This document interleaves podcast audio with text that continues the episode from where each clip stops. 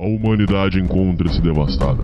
Após anos de afeminação do homem, feminismo e vitimismo, os últimos neandertais resistem em suas cavernas. Muito bem, Vilma. Onde é que está? Onde está o quê, Fred? Meu chapéu do clube. Tem uma reunião esta noite na Leal Irmandade dos Búfalos. Está começando Sociedade Primitiva com Hernani Carreira.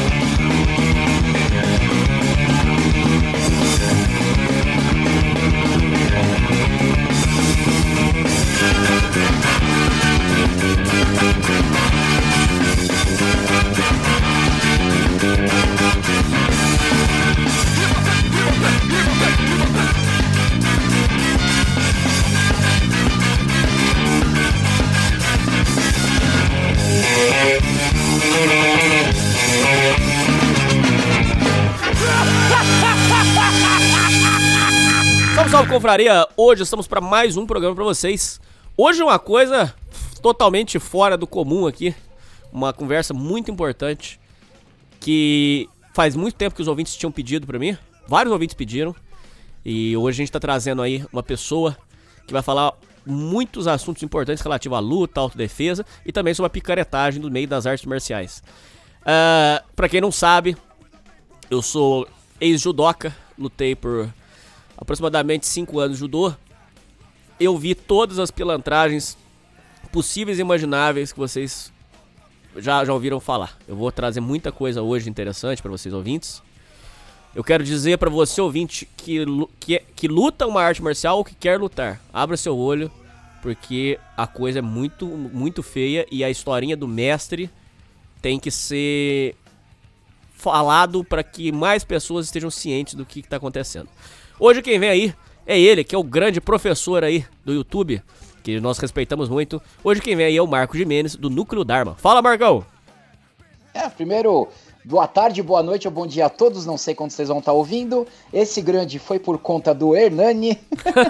e Hernani, já te digo, se em 5 anos você viu muita picaretagem no judô, imagino que você veria em 10 ou 15. Eu acho que beira o infinito não só no judô, como em toda arte marcial. Sempre tem um picareta para alegrar nosso dia, cara. Ou para tomar o dinheiro da rapaziada, né? Que é o mais triste. é, pelo menos o dia de alguém ele alegra, né? O dele, pelo menos, né? Marco, uh, antes de tudo, uh, hoje eu tenho muita coisa para te falar. Uh, realmente tem muitos assuntos importantes.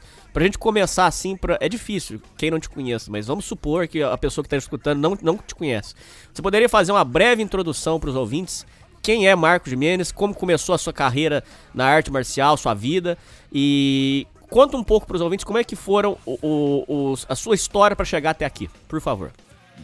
Boa joia. É, meu nome é Marco, né? Eu nasci e morei 47 anos em São Paulo, eu tô há 4, 3 anos aqui em Ribeirão Preto, né? Mudei de cidade para ter ares mais seguros. Eu comecei na arte marcial com 8 anos no judô, tá? Isso, década de 80, faz muito tempo, né? Fui avançando, passei pelo Kung Fu. Kung Fu é minha formação, vamos colocar assim, clássica e oficial, se é que isso existe na arte marcial. É, pratiquei uh, de forma mais uh, burocrática o Garra de Águia, que é bem conhecido, né, um Kung Fu bem conhecido, mas pratiquei também o Shaolin através de cursos e seminários com monges, monges de verdade, e pratiquei um estilo familiar chamado Sumbin, bem fechadinho, um cara que veio da China e ensinava, era uma coisa bem bacana, bem fechada. Participei de muita coisa de campeonatos de Kung Fu. Cheguei a lutar MMA na década de 90, ainda nem era MMA, era o Vale Tudo, mas nada muito grande. Eram esses circuitos mais alternativos, em geral, no grande ABC em São Paulo. É, tive bastante graduação no Kung Fu, cheguei a ser vice-presidente de uma confederação, e aí foi nesse momento que minhas dúvidas foram sanadas. O que eu achava que era errado era errado mesmo, e eu não queria mais participar disso. Então eu tenho praticamente aí 42 anos de estrada de tatame. Boas, boa parte dela gastando dinheiro à toa, tá? Bom, uh, ah, para começar, eu tive o cuidado de não te chamar de mestre, mas sim de professor. Porque você uhum. já falou várias vezes que é, tem que tomar muito cuidado com o termo mestre. Aonde é que você uh, despertou esse, esse, essa repulsa pelo termo mestre? Bom, assim, acho que mestre é quem te ensina, não tenho nada contra a palavra. Você falar, chamar de mestre aquele que está te ensinando, dentro lá do quadradinho, do tatame da escola, ou seja, onde for, não há problema. É, o problema é que mestre é um título emprestado do meio acadêmico e muitas pessoas que não têm formação ou até índole necessária para isso acabam se aproveitando disso. Quando eu chego para você e te apresento o fulano, tem um peso. Quando eu chego para você e te apresento o mestre fulano, o peso já muda. Você já traz inconscientemente uma carga moral, técnica, de competência antes de conhecer o sujeito. Então, muita gente se aproveita disso e se auto-intitula mestre, e algumas escolas criam esse título mestre justamente para rechear de de méritos alguém que você não conhece. Então, o termo mestre pode ser. Alguém pode te chamar de mestre, mas você se chamar de mestre é algo que não rola. Né? É um título que você conquista é, por mérito e não por uma coisa, por um papel, por uma burocracia, muito menos pelo tempo dentro de uma escolinha, né? Mestre hoje é um título que vale dentro da escola que o cidadão pratica, fora da escola não vale mais nada, é, só, é um termo interno é, e não uma graduação social como muita gente tenta fazer transparecer, né? Ah, é o mestre, ele é o ápice do conhecimento. E às vezes o cara só decorou meia dúzia de coreografia ou uma dúzia de queda. Então ele é mestre daquilo que ele faz. Ele pode ser mestre de obra, pode ser um padeiro, um mestre, mas a arte marcial, devido ao cinema, traz uma carga, principalmente moral, que nem sempre existe. Então eu evito esse termo, alguns me chamam de mestre, eu não gosto, mas eu nunca vou me apresentar como mestre para ninguém.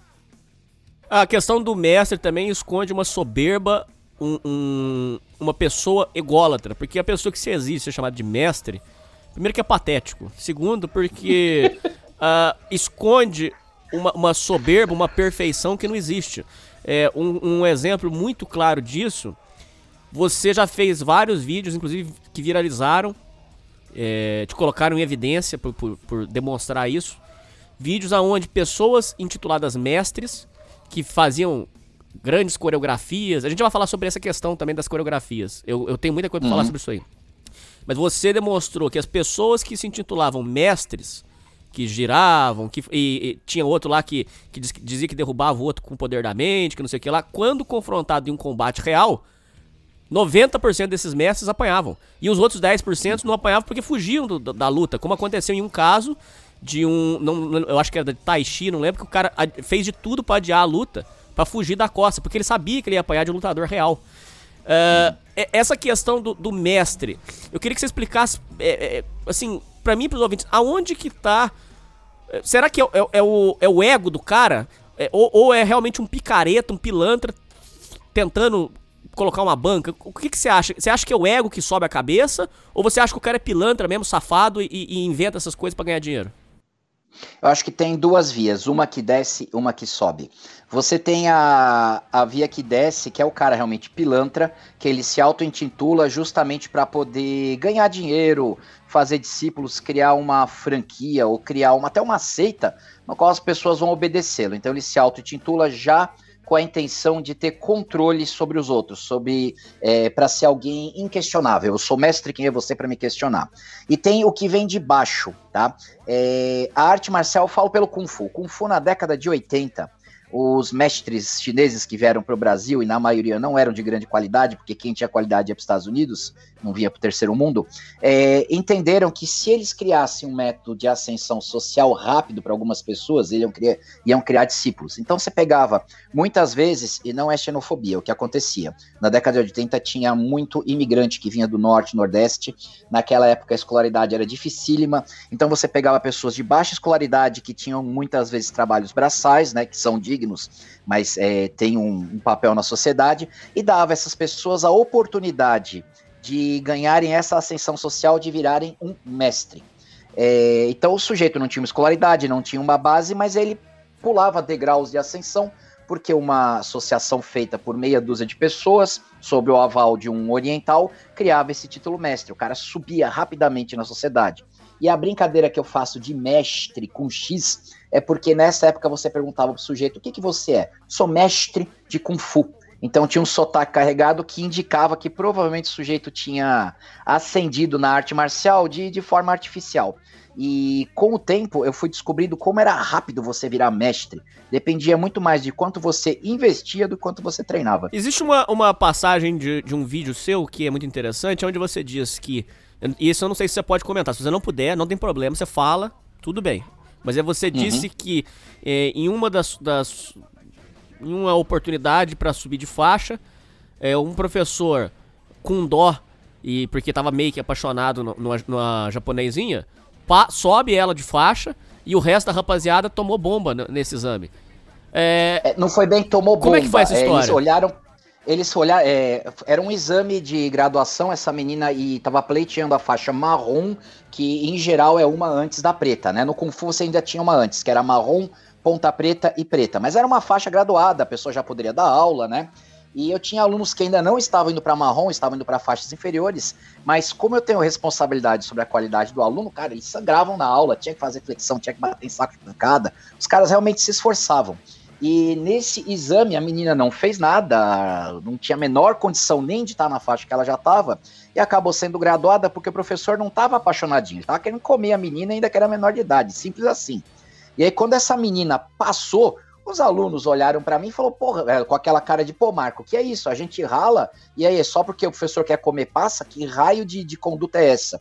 Esse dia colocou em xeque para todos os alunos tudo aquilo que era pregado dentro da arte marcial ali. Então mostrou que não havia honra, não havia. É, disciplina. Disciplina, nem a atitude correta comercial, né? E aí, como eu era uma liderança, né?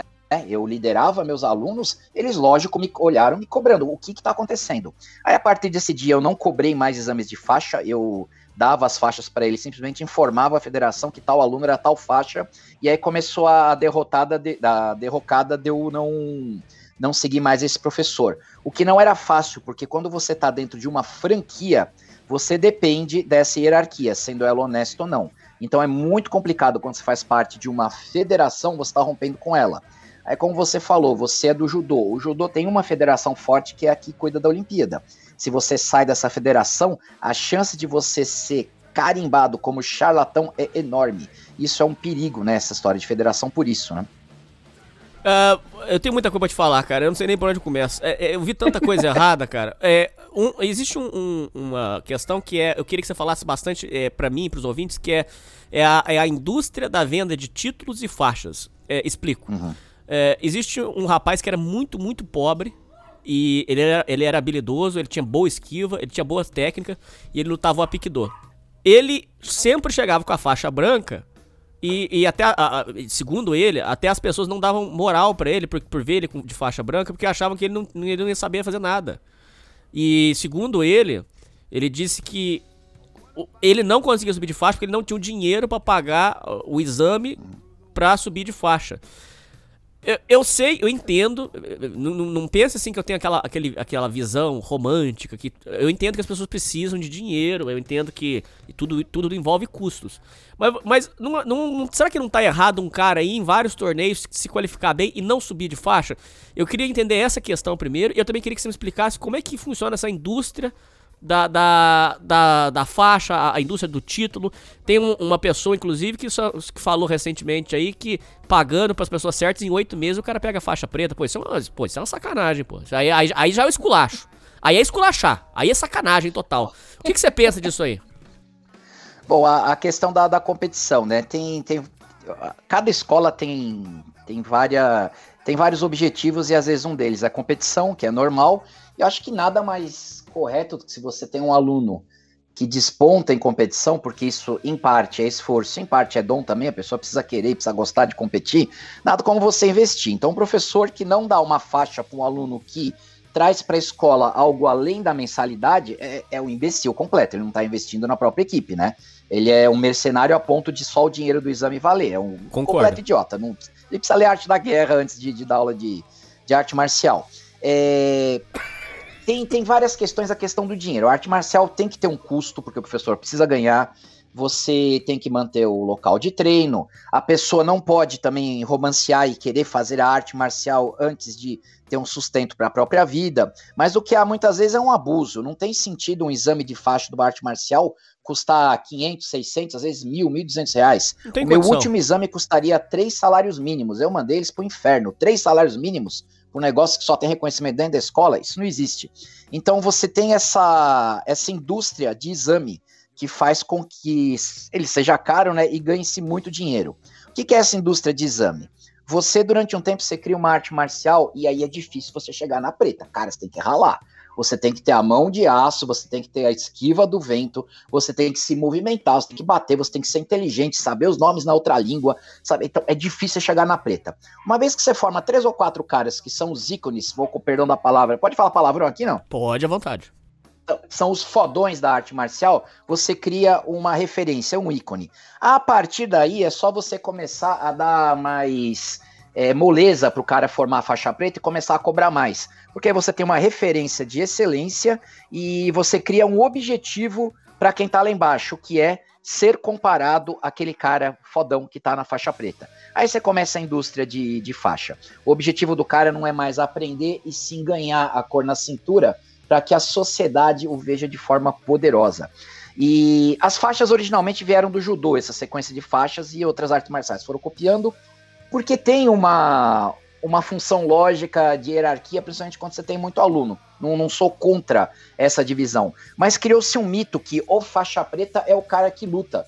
Mas então, o faixa preta do judô é completamente diferente do faixa preta do karatê, do Kung Fu, do Muay Thai, que não tem a faixa, mas tem o Kurang também aqui no Brasil, o Krav Maga tem faixa preta, o Tai Chi tem faixa preta, então cada um no seu quadrado é muito diferente, mas a faixa preta é, socialmente acaba alinhando todo mundo. Que nem o termo mestre acaba deixando todo mundo aquela aparência de fodão na sociedade. Mas aí chega na hora H não faz muita coisa. E é uma oportunidade de ganhar dinheiro, mas a culpa não é só do pilantra que vende a faixa preta. O cara que tá comprando a faixa preta é igual ou pior, né? Hum, entendi. Então você também culpa o, o aluno que quer. É, eu entendi o que você quis dizer. O aluno também tá, tá querendo ser malandrão, né? Sim, sim, que é você. Você olha uma academia, quanto tempo pra virar faixa preta? 10 anos ralando. E aqui? Ah, dois anos, quatro módulos online e 5 mil reais. Aí o cara vai no, nesse módulo mais fácil e vira faixa preta. Porque o importante é a faixa preta, é o título e não você saber o que tá fazendo, ou mesmo gostar daquilo que faz, né? Simplesmente o título. Outra questão que é muito importante ex-aluno, é, eu não sei se nem. Eu, eu, ia deixar esse assunto até mais pro final, mas já vou emendar ele aqui. É, a questão do ex-aluno. O aluno, o professor vai lá, é, é passa os conhecimentos, o aluno cresce. Quantos e quantos professores são contra a evolução do aluno? Isso para mim é uma coisa assim surreal. Explico. Hum. É, eu conheci um vagabundo, professor de. E, e, se quiser. Eu não vou nem. Eu não vou dar nome dele aqui, mas é um vagabundo, safado, que todo mundo já sabe que é pilantra, professor de judô. Esse bosta, quando a, o aluno. Isso aconteceu três vezes, que eu vi. Ninguém me contou, Marco. Eu vi. Quando o aluno subia pra faixa preta ou roxa, ele queria o, o aluno naturalmente queria abrir a própria escola. Ele começava, eu vi isso acontecer, a falar, depois que o aluno saía da escola e abria o curso dele, abria a escola dele, começava a falar que o aluno era vagabundo, era drogado, era pilantra, era enganador. Aí as pessoas naturalmente pensavam o seguinte: mas pô, como é que ele tá falando que o aluno dele é pilantra se o aluno dele estudou com ele? Isso não tem lógica. Isso é uma conversa de, de, de, de, maluco, conversa de idiota. Então ele, quando o, ele, é, criava uma escola rival, aí ele falava o, que o professor da escola tal foi aluno dele que era pilantra, que era safado, que era drogado, que era, era é, enganador. Isso se potencializou quando recentemente você fez um, um, um, duras críticas. Eu quero te dar os parabéns. Você, você foi chamou a responsabilidade. Um professor lá do sul pegou um coitado de um aluno que devia ter um terço do peso dele, o menino tava com a uhum. namorada, a maior sacanagem. Aquilo lá, ô, ô, ô Marco, eu, eu, aquilo lá me deixou louco da cabeça. O, o rapaz, pra quem não tá sabendo, um rapaz passou com a namoradinha, o professor não aceitando que o aluno tinha saído da escola, porque trocou de escola pra uma escola rival, pegou, foi atacar o rapaz com a namorada. Eu achei que o mais covarde foi pegar na frente uhum. da mulher, porque, é, é, ô, ô, Marco, isso aí é lei da rua. Você é um cara que conhece a lei da rua, você sabe. É, rua, você respeita parente, você não você respeita cônjuge. Ele não teve essa delicadeza de respeitar a companheira. Ele foi, pegou o moleque, arregaçou, desfigurou o moleque na porrada. Um negócio que não. Uma, uma idiotice, uma coisa sem lógica. E depois botou um vídeo falando, enchendo o peito, falando: Não, eu fiz mesmo, porque esse aí era meu ex-aluno e ele trocou eu por uma academia rival. Uma, uma sacanagem, uma covardia. Então eu queria que você falasse como é que você enxerga essa relação com ex-alunos. É, eu queria saber se você já viu essas coisas que eu falei para você. E como é que você enxerga essa relação entre que é uma relação até complexa. Você já deve ter passado por isso. O ex-aluno, naturalmente, depois de graduado, vai, que, vai virar seu concorrente. Como que é essa relação na sua cabeça e o que, que você viu durante todos esses anos? Por favor, dá uma aula para mim, para os ouvintes. Bom, primeiro eu fui um desses, né? Porque quando eu vi no Kung Fu, com essa história que eu contei da graduação, que as coisas estavam erradas, primeiro eu cometi o erro de tentar, é, tentar consertar o sistema. Isso é impossível, o sistema é viciado porque as pessoas querem assim. Então eu saí, eu saí, eu já tinha o título de mestre dado pela, pela mestra na época, tirei foto sentado, que ninguém tirava, né, junto com o mestre, todo mundo tira foto em pé com o mestre. Então eu ganhei o título, mas na sequência eu acabei saindo porque as questões morais na escola estavam pegando. Cara, foi só eu sair que foi igual gritar Shazam e perder todos os poderes. Eu virei o charlatão, eu virei o cara que só queria saber de dinheiro. Lógico, precisavam atacar a minha pessoa, né, para tentar fazer com que a, a, escola que eu saí parecesse melhor. Isso é bem comum. É, tem, tem outra história bem bacana que é um menino que hoje está no Muay Thai. E quando ele treinava comigo, não era meu aluno, era meu irmão de treino. O Kung Fu, ele era muito mal visto porque ele fazia o Muay Thai junto, então ele fazia duas artes ao mesmo tempo. E o que acontecia, eu e ele, outro pessoal, que a gente tentava cair na porrada para aprender direito, a gente acabava sobressaindo com os, os dançarinos, o pessoal que só fazia coreografia. E meu professor começou a ficar preocupado com isso. Porque como é que ele ia vender os cursos de coreografia? Como é que ele ia falar que as coreografias eram invencíveis se o pessoal que caía na porrada e não treinava tanto coreografia estava se dando melhor? Esse menino, cara, ele foi tão cutucado ainda quando ele estava dentro da escola, era tão humilhado que ele acabou saindo do Kung Fu, ficou só no Muay Thai que foi a sorte dele, porque assim que ele fez isso, a vida dele acendeu totalmente. Ele lavava a louça para se sustentar e dava aula é, à noite. Hoje ele só dá aula, tem o carro, tem a casa dele, foi, foi uma mágica. Então isso é bem comum para proteger a sua escola, né? É, tanto que no jiu-jitsu você tem um termo que é o creonte, que é o aluno que troca de equipe, como se a equipe fosse dona do aluno. Primeiro a gente tem uma relação comercial. Quando você entra numa academia, seja qual Porra, for. Porra, concordo, você... cara. Puta, que visão que você tem. Fala mais disso aí. É cliente, não é. Que isso?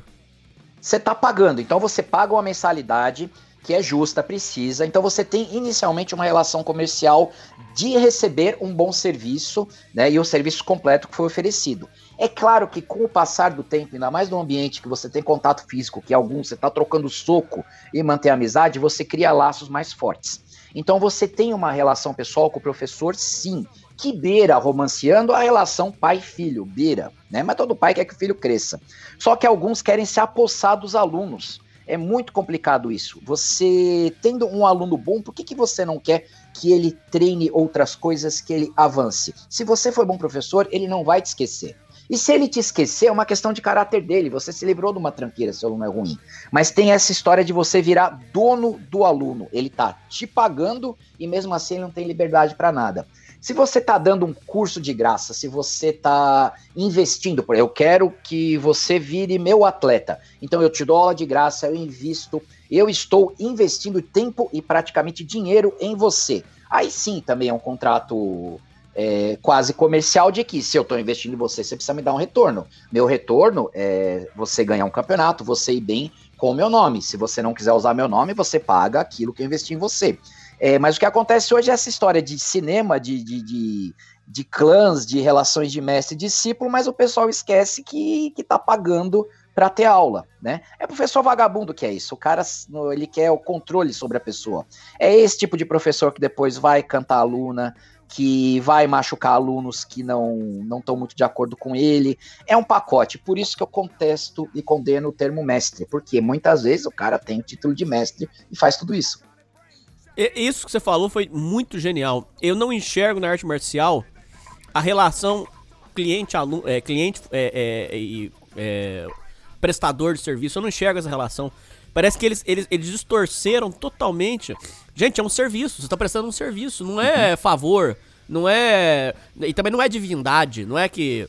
Eu, é, é, eu tinha mestres que pediam saudação, saudação na rua, saudação no tatame. Eu entendo, eu compreendo. A outra coisa, é professor que queria proibir o aluno de sair com o kimono. É, isso eu me lembro muito, muito do dia que aconteceu. O professor deu uma fumada em todo mundo porque a, a rapaziada veio descendo pra, pra fazer o treino, já veio com o, o, o kimono. E ele ficou puto porque falou que o kimono tinha que ser vestido dentro da academia.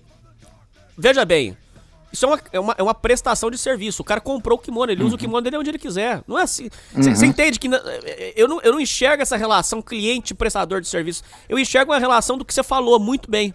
Que é. Eu sou seu pai, eu sou seu mestre. Que isso? Isso não existe. Você, uh, uh, uh, uh, foge da, da normalidade essa relação, ô Marco.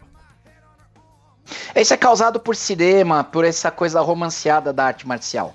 É, dá pra levar isso pra vários níveis, inclusive a questão da, da arma de fogo. Quanta gente da arte marcial fala, não, a arma de fogo, cara, a arma de fogo sempre fez parte da. Sempre não, né? Na evolução humana, fez parte do- dos exércitos, fez parte de tudo. É uma arma como outra qualquer, mas você tem é, essa coisa romanceada da arte. Da, da arte marcial do cinema. Isso é um perigo. O pessoal acha que aquilo que ele vê no cinema é verdade. É muito complicado. Ah, mas o cara não é burro, ele sabe que no cinema é mentira. Não, não, não. Ele acaba trazendo elementos dali que ele viu no filme, principalmente essa história de honra e de superioridade pro dia a dia, porque ele quer. As pessoas, na verdade, querem ser amigas do rei, elas querem ser amigas do dono da bola, elas querem ser amigas do menino que tem o videogame mais novo, e elas vão querer ser amigas do mestre. Então elas vão trazer isso para pro dia a dia delas, né? É, por exemplo, você fala cinema, vamos colocar aqui é, Bruce Lee, por exemplo. Sim, Bruce Lee, é, que é um, é, é um tema que tem que tomar cuidado, porque tem uma legião de fãs que não viveram na época de Bruce Lee, que, nossa, você falar qualquer crítica ser apedrejado. Eu sigo bem o, o sistema de pensamento dele, que é o Jeet Kune Do, é muito completo, é muito legal, né? Tem as técnicas deles, que é o um fã Kung Fu, eu sigo uma parte, eu fiz cursos, eu aprendi o que me interessava, eu já vi que tinha coisa ali que não me interessava, como a própria filosofia dele diz, você tem que filtrar, inclusive o que, que, o que vem dele. É, é uma coisa que já está meio desatualizada, porque é de 70, então o professor que não mexe no que ele ensina acaba ficando desatualizado, mas o Bruce Lee pensador e o Bruce Lee de cinema são duas pessoas completamente diferentes. Inclusive, vamos, vamos, vamos convir, para a época os filmes eram bárbaros, porque era ah, algo novo. Para hoje eles são bem fanfarrões, é divertido, a gente tem que contextualizar a época, né? E a gente tem também essa história de que a gente não tem um registro mesmo concreto de uma luta de Bruce Lee. O pensamento dele é excelente, ele é habilidoso, demonstrou bastante coisa, mas o Bruce Minion tem que engolir que não existe um registro. Isso é verdade. Precisa ser discutido isso, né? Bom, é, com relação às coreografias, eu também tenho muita coisa pra falar pra você. É, uma vez um professor de Tai Chi Chuan apareceu e falando que ia ensinar defesa, que não sei o que lá e tudo bem. Aí botou é, as meninas, os meninos, tudo é, em, em fileiras. Eu me lembro exatamente disso, eu tava no, no parque. E aí ele falava que ia ensinar autodefesa e tal, e aí uma das primeiras lições que ele passou era fazer. uh, Vou replicar exatamente o que ele falou. Aí você, corrige, você veja o que, tá errado. Ele falou que ia ensinar a fazer é, a bolha, a bolha de ar do, do- de energia do Tai Chi Chuan. Então ele é, fazia uma bolha, igual se estivesse soltando um Hadouken. Ele falou que a gente sentia ali a energia. É, eu, pra ser sincero, não senti nada. Mas aí ele falava que você, você- colocava as duas mãos assim, ó, uma, uma paralela à outra, uma distância mais ou menos aqui de 15 centímetros, e falou que aqui você estava fazendo a bolha de Tai Chi. E aí ficou ali, vamos colocar aqui, é, uma hora fazendo isso. Diz que fazia a bolha de Tai Chi e lançava. E aí, igual se fosse soltando um Hadouken, só que não tem nada aqui. Aí você ficava fazendo aquilo e falando que, que, que era a bolha de Tai Chi. Era um professor de Tai Chi Chuan. Ele falou que ensinava, que não sei o que lá. Olha, deve ter algum valor. é, Isso deve ter algum valor pra, pra coreografia? Deve, mas eu, não, eu, eu, eu, não, não continuei aquelas aulas porque eu achei uma, uma, uma, uma perda de tempo. Eu não vou nem entrar no fator que essas questões. Eu, eu sei que esse assunto é muito delicado, mas é, esse negócio de ficar mexendo com energia, essas coisas, pode ser, pode ser coisa do mal que às vezes o cara tá fazendo na inocência. Muitas pessoas dizem, inclusive, que técnicas do. do que as pessoas acham que é, são técnicas boazinhas da, do, do Kung Fu, que é, diz que tá falando com as, com as energias boas, pode ser capeta também. Mas isso aí é um assunto muito, muito mais polêmico. Não vou nem entrar nesse assunto. Eu só quero entrar no assunto autodefesa. Esse negócio de ficar fazendo bolha, por exemplo, no Tai Chi Chuan, fazendo bolha de ar, diz que vai lançar inimigo, isso, isso é- isso é enganação, Marco. Como é que vai resolver? Como é que no dia a dia você vai resolver um negócio desse? Então, você fala muito disso aí, e eu, eu assino embaixo, eu acho que você realmente é, teve a, a- grande sacada, que é essas coreografias, tá ultrapassado, isso aí, não nem questão de ultrapassado, isso não resolve nada. Será que deve ter algum, algum valor é, é, pra, pro cara é, fazer essas coreografias? Será que tem algum valor simbólico? Pode até ter, mas assim, eu não vejo nada de prático nisso. O que, que você pensa disso aí? E você é um dos grandes Então, críticos disso. É, assim, é, a coreografia, ela tem a sua parcela na aula, mas esse é o ponto, é uma parcela. Primeiro vamos falar do Tai Chi. O Tai Chi é uma ginástica baseada em movimentos marciais sem impacto. Tai Chi basicamente é para você movimentar o corpo, manter, manter suas articulações lubrificadas, funcionando, tá? É muito bom para quem tá mais velho, para quem tá machucado, mas o Tai Chi em si não é uma luta. Ele é um movimento, é uma ginástica, um exercício baseado em movimentos marciais, que nem tinha aquele Taibo ou aquele body fight, que era uma dança onde você fazia soquinho no ar, mas era para queimar caloria. Então, assim, é baseado em movimento marcial, mas não é uma luta o Tai Chi, ele é simplesmente uma ginástica e ele tem algumas funções. A questão da energia, isso veio depois, que é, justa, é uma confusão que fazem enorme com o termo energia no Oriente, onde você não solta raio, é, energia é um conceito, não é nada material. Sua energia flui, se sua base está no chão e seu movimento está correto, a energia está fluindo. É uma forma de você falar que a postura está correta, que o conjunto todo está correto. Mas aí o povo faz confusão de energia para soltar raio, que é justamente para vender. As coreografias no Kung Fu você tem os Taolus, alguns chamam de Kati, mas o termo mais correto é Taolu. No Karate o Kata, eles são parcelas do exercício. Então, por exemplo, quando o cara tá fazendo boxe, que não tem coreografia, mas ele tá ali na frente do espelho, faz, na frente do espelho, fazendo jab direto, cruzado e gancho é um tipo de coreografia. É mais simples, mas é um tipo de coreografia para ele marcar a posição, para ele gastar energia, para ele ver a posição das pernas. Então a, a, coreografia como exercício, ela faz parte do treinamento. Mas nós temos dois pontos agora. Quando eu treinei o Kung Fu tradicional, eu ia de segunda a sábado, pelo menos três horas por dia. Então eu, particularmente, treinava o saco de pancada, treinava as aplicações, fazia as coreografias. Por quê? Porque eu tinha muito tempo. Então a coreografia acabava sendo uma forma de exercitar, uma forma de refinar movimento e até de você poder trabalhar em conjunto, que tem toda uma parte pedagógica nisso. Mas não é a coreografia que ensina o combate. A coreografia é como se fosse a flexão de braço, o pular corda, ela é parte do exercício, né? Só que como ela é fácil de aprender, não te põe em risco e você não se testa, ela vende bem. Então eu ensinar para você os movimentos da garça e ela vai furar o olho do oponente e ela vai dar o chute giratório. Você não tá batendo em nada, você não tá se testando. Mas na sua cabeça você tá fazendo movimento. Na sua cabeça você tá aprendendo a lutar. Se você não for colocado à prova, você vira mestre. A coreografia tem uma função, mas ela tem que ser muito bem encaixada dentro do exercício. Ah, interessante, achei legal isso aí. Então, quer dizer, não é que é totalmente perdido. Só que a pessoa tem que ter em mente que é aquela, aquela frase famosa, tijolo não revida, né? Então não adianta o cara ficar dando Exato. porrada em telha, tijolo, porque no combate não vai ser assim. Então, mas a porrada em telha e tijolo pode ser parte, né? Eu acho que tem que bater em saco de pancada, né? telha e tijolo pode ser pra você testar como é que tá a sua mão, como é que tá o seu nível de frescura de dor. Mas assim, o saco de pancada faz parte, mas só ele não ensina a lutar, mas ele é uma parte importante. Eu acho o saco de pancada uma das partes mais importantes. A manopla, o aparador, aquele que segura na mão e vai batendo, é parte do exercício. Então, junto do saco de pancada, faz algo maior. Você treinou esses dois, você ainda faz uma coreografia, você ainda está ampliando seu treino. Então hoje vai muito de tempo. Uma coisa é que hoje as pessoas têm pouco tempo, complementando o que eu falei lá, que eu treinava de segunda a sábado, hoje um aluno tem em média duas vezes por semana para ir treinar e muitas vezes ainda ele falta um dia na semana por causa do trabalho. Então você tem que adaptar o treino para o tempo que ele tem. Qual que é o objetivo? É ele aprender folclore, é aprender cultura? Precisa passar essas coreografias. O objetivo do cara é melhorar a condição física dele? Outros exercícios. O objetivo do cara é aprender a lutar? É outra história. Então, dependendo do objetivo do cara, ele tem que treinar uma coisa ou outra, né? É, tem uma, uma questão que é, é, muito. Tem uma parte que é folclore, tem outra que dizem que tem embasamento científico. Eu queria entender, eu queria que você explicasse para mim e para os ouvintes. É uma questão muito polêmica. É, várias pessoas afirmam no karatê e em outras artes também, viu? Não é só no karatê, não, mas principalmente no karatê, uhum.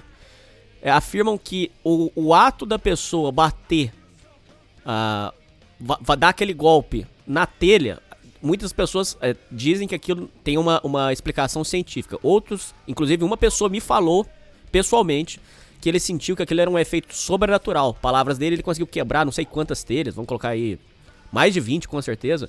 Ele falou que ele conseguiu quebrar todas elas com um único golpe. Então dizem que existe um, uma coisa que não tem explicação ali científica. Outros dizem que tem uma explicação científica, que pode ser o pico de adrenalina e tal, e aí o cara ganha uma força sobre-humana. E outros ainda dizem, e eu já vi você fazendo essa crítica, que é, na verdade é, pode ser é, é, é pilantragem do professor que coloca uma telha meio armada ali. É, por favor, o Marco, desmistifica tudo pra gente aqui. É sobrenatural? É explicável? O que, que é quando o cara vai e quebra aquele monte de telha ali com um golpe único? O que, que é aquilo ali e como é que você enxerga isso aí? Ou você acha que também pode ter um pouco de, de, de coisa sobrenatural, pode ter coisas de pilantragem? Como é que. Clareia a nossa mente, por favor. Eu tomo muito cuidado quando coloco o sobrenatural na história, porque isso para atrair picareta é igual milho atraindo pomos. Então, há muito cuidado. Questão da telha, depende do número de telhas, depende da telha, depende de um monte de fatores. É, o ato de você quebrar uma telha, quebrar um tijolo, é, é um tipo de teste para ver se você está soltando o golpe, se você não titubeia, se você consegue realmente lançar o golpe, se sua mão minimamente está rígida para isso.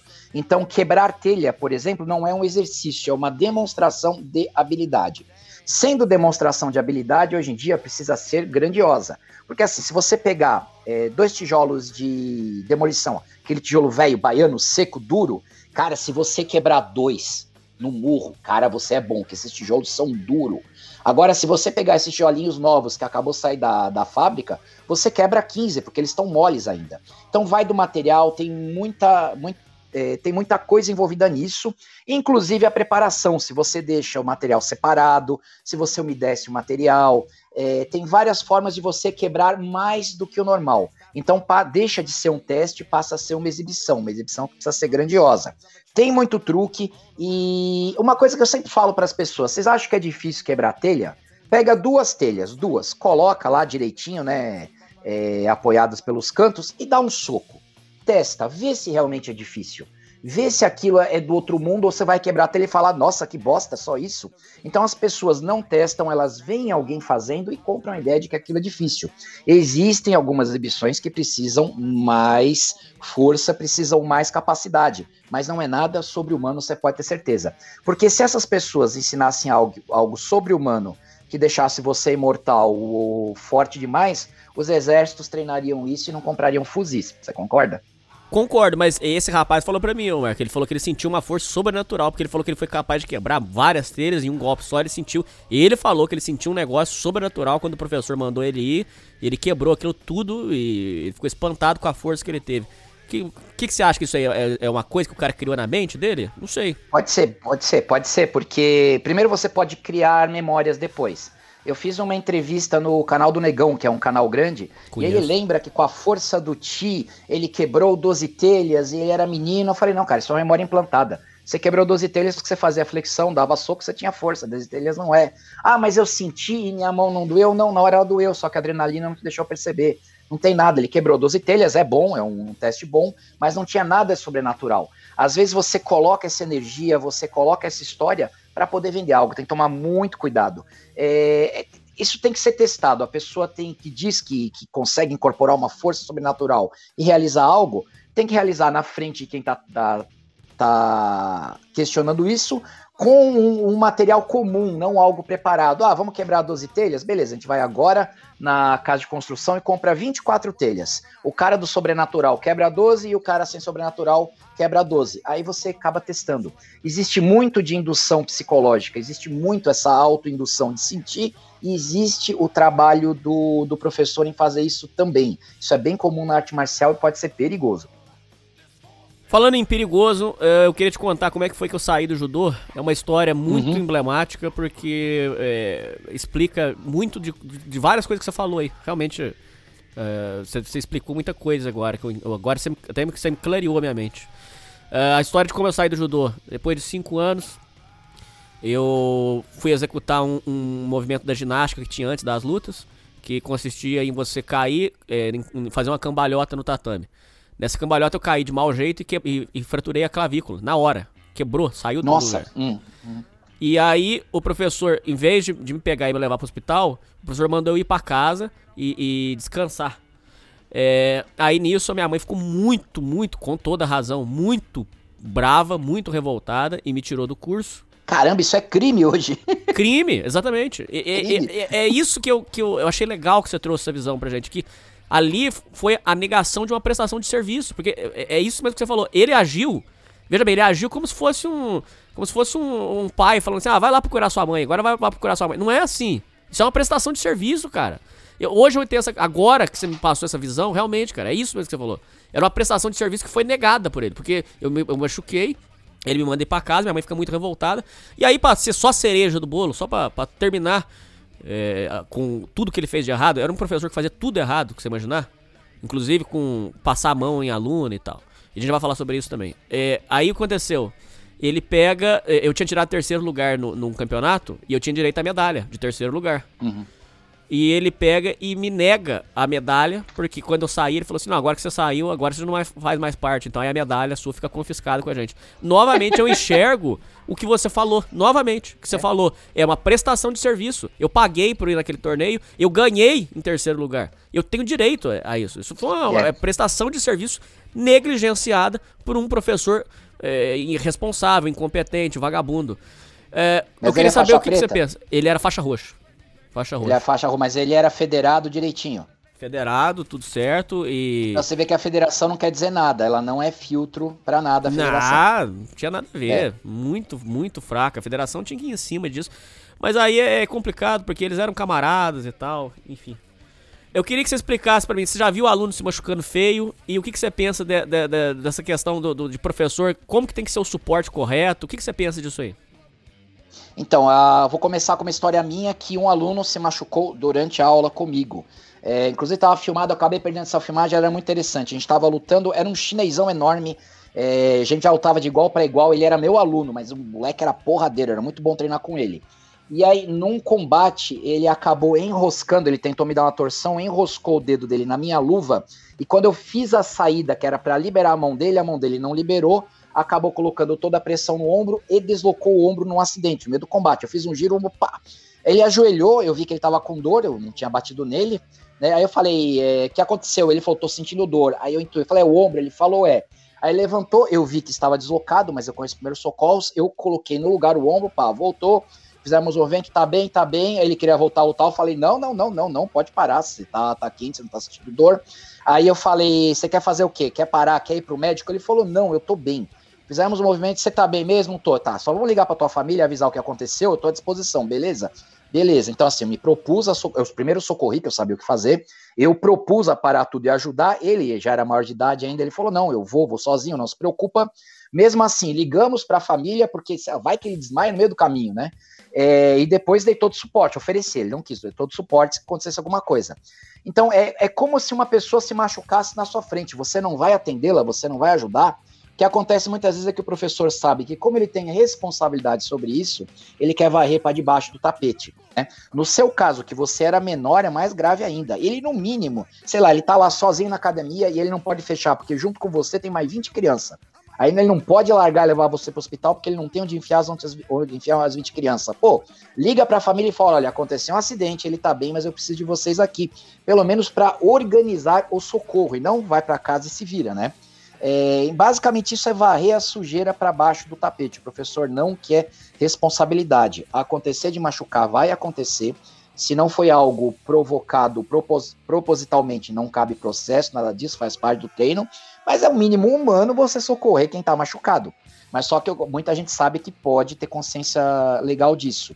Teve um outro caso quando eu treinava na Ipiranga com São João, em São Paulo, era uma academia de Kung Fu, e um irmão de treino também durante uma luta caiu e também deslocou a clavícula, quebrou, deslocou, foi feio. Aí na hora nós falamos, professor, não, continua e a gente leva ele para socorrer, os alunos se organizaram. Aí era centro de São Paulo, a gente levou ele até a Santa Casa e foi socorrido. Então não precisou ser o professor, mas ele viu que tinha os instrutores que estavam assumindo de levar o rapaz no hospital, né? É simples, é a questão humanitária. Mas é muita coisa errada, né? É muita coisa errada, cara. Tá tudo, tá tudo errado. E o cara é mestre. E o cara é chamado de mestre. É por isso que eu me pego nisso. Uh, pra gente continuar uh, no, no, é, seguindo essa questão da, da, picaretagem, como saber, como que o ouvinte que tá escutando agora, ele vai saber se, se ele tá lidando com um professor sério ou se é com um picareta? Quais os indícios que você pega o cara, o jeito que você pega o cara, que você sabe que você tá lidando com um, uma tranqueira? Então, é, eu sempre mando a pessoa primeiro observar a aula. O marketing vai chamar a atenção para você ir lá conhecer, mas vai olhar a aula, né? Olhando a aula, vê se as pessoas são bem tratadas. Bem tratadas, sim, não é molezinha. Mas se a pessoa tem uma atenção, se a pessoa está treinando, você vê a média dos alunos, se, se eles estão aprendendo, se aquele que tem dificuldade tem atenção, se, é, se a aula flui. Segundo, você vê a questão de valores. É necessário uma mensalidade? É. Mas é quando começa exame, uniforme obrigatório, que só pode comprar na academia, e a carteirinha, e não sei o que, começa a parecer que o cara tá rapelando você no primeiro dia, porque ele sabe que você não vai voltar, eu já ficaria esperto, né? A, a questão da sinceridade com o currículo. Eu não sou preso ao cara ser o faixa preta do grão-mestre, nada disso. Mas o cara tem que ter o um mínimo conhecimento marcial. É, ele treinou com alguém? É, treinou. Ah, o cara não quis ir até a faixa preta no judô e resolveu dar quedas para a defesa pessoal. A aula dele é boa, uh, ele não mentiu sobre origem, não está mentindo a faixa, é um bom sinal. É, o cara faz parte de uma associação, quando você pesquisa na internet, nitidamente é aquelas que vendem faixa à torta e à direito, inclusive com, com essa onda de curso online que tem por aí. Você tem que avaliar onde você está se metendo, igual se você fosse entrar numa faculdade, se você fosse contratar uma, uma babá para seus filhos, você tem que avaliar o currículo da pessoa como um todo, como a pessoa age e o, minimamente o currículo dela, de onde ela saiu, mas sem se impressionar com graduações, confederações, é simplesmente o trabalho dela. Né? Normalmente, quando o cara cobra demais ou oferece demais, aí tem coisa errada, né? Isso que você falou é genial, cara. É, tem professor que eu conheci que ele cobra pela ele cobra pelo emblema, que só pode ser comprado na mão dele. Ele cobra uhum. pelo. a faixa, que só pode ser comprada na mão dele. Quer dizer, ele cria ali um.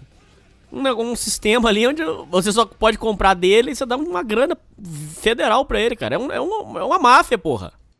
Isso é venda casada, é previsto no Código Consumidor, só que as pessoas não vão atrás, né? Porque ela tá embasbacada que ela está na presença de um mestre. Eu já recebi visitas aqui no, no meu espaço de gente por conta do canal, gente que é minha fã. Eu tomo muito cuidado quando o cara é meu fã. Quando o cara gosta do meu trabalho, é bacana. Agora, quando o cara me coloca num pedestal, não sou eu que tô mais alto, é ele que tá se pondo abaixo. Teve um cara aqui que ele veio, ele contratou dois dias, veio fazer aula comigo, queria fazer aula normal, fez dois dias. Aí cobrei um preço simbólico para ele, né? Também para ele poder, eh, para ele dar valor ao que tá fazendo, não uma bagunça. E cara, ele tremia na aula porque estava na minha presença. Ele tremia. Os outros alunos riam, que os alunos aqui são muito próximos. A gente tira sarro do outro, tem uma tem uma amizade forte, né? Eles iam falar, o cara tá tremendo, mas o que, que você fez com ele, né? O cara tremia, ele não conseguia pular a corda, ele não conseguia entender o que era direita e esquerda, porque ele estava na presença de um mestre, mas tudo isso foi construído dentro da cabeça dele. Então a própria pessoa busca esses ícones, ela busca alguém superior a ela para seguir. Isso é muito sério. Uh, com relação a, a, treinos errados, como foi no meu caso, uh, recentemente teve um caso que estourou de uma, uma criança que teve um problema numa luta de judô.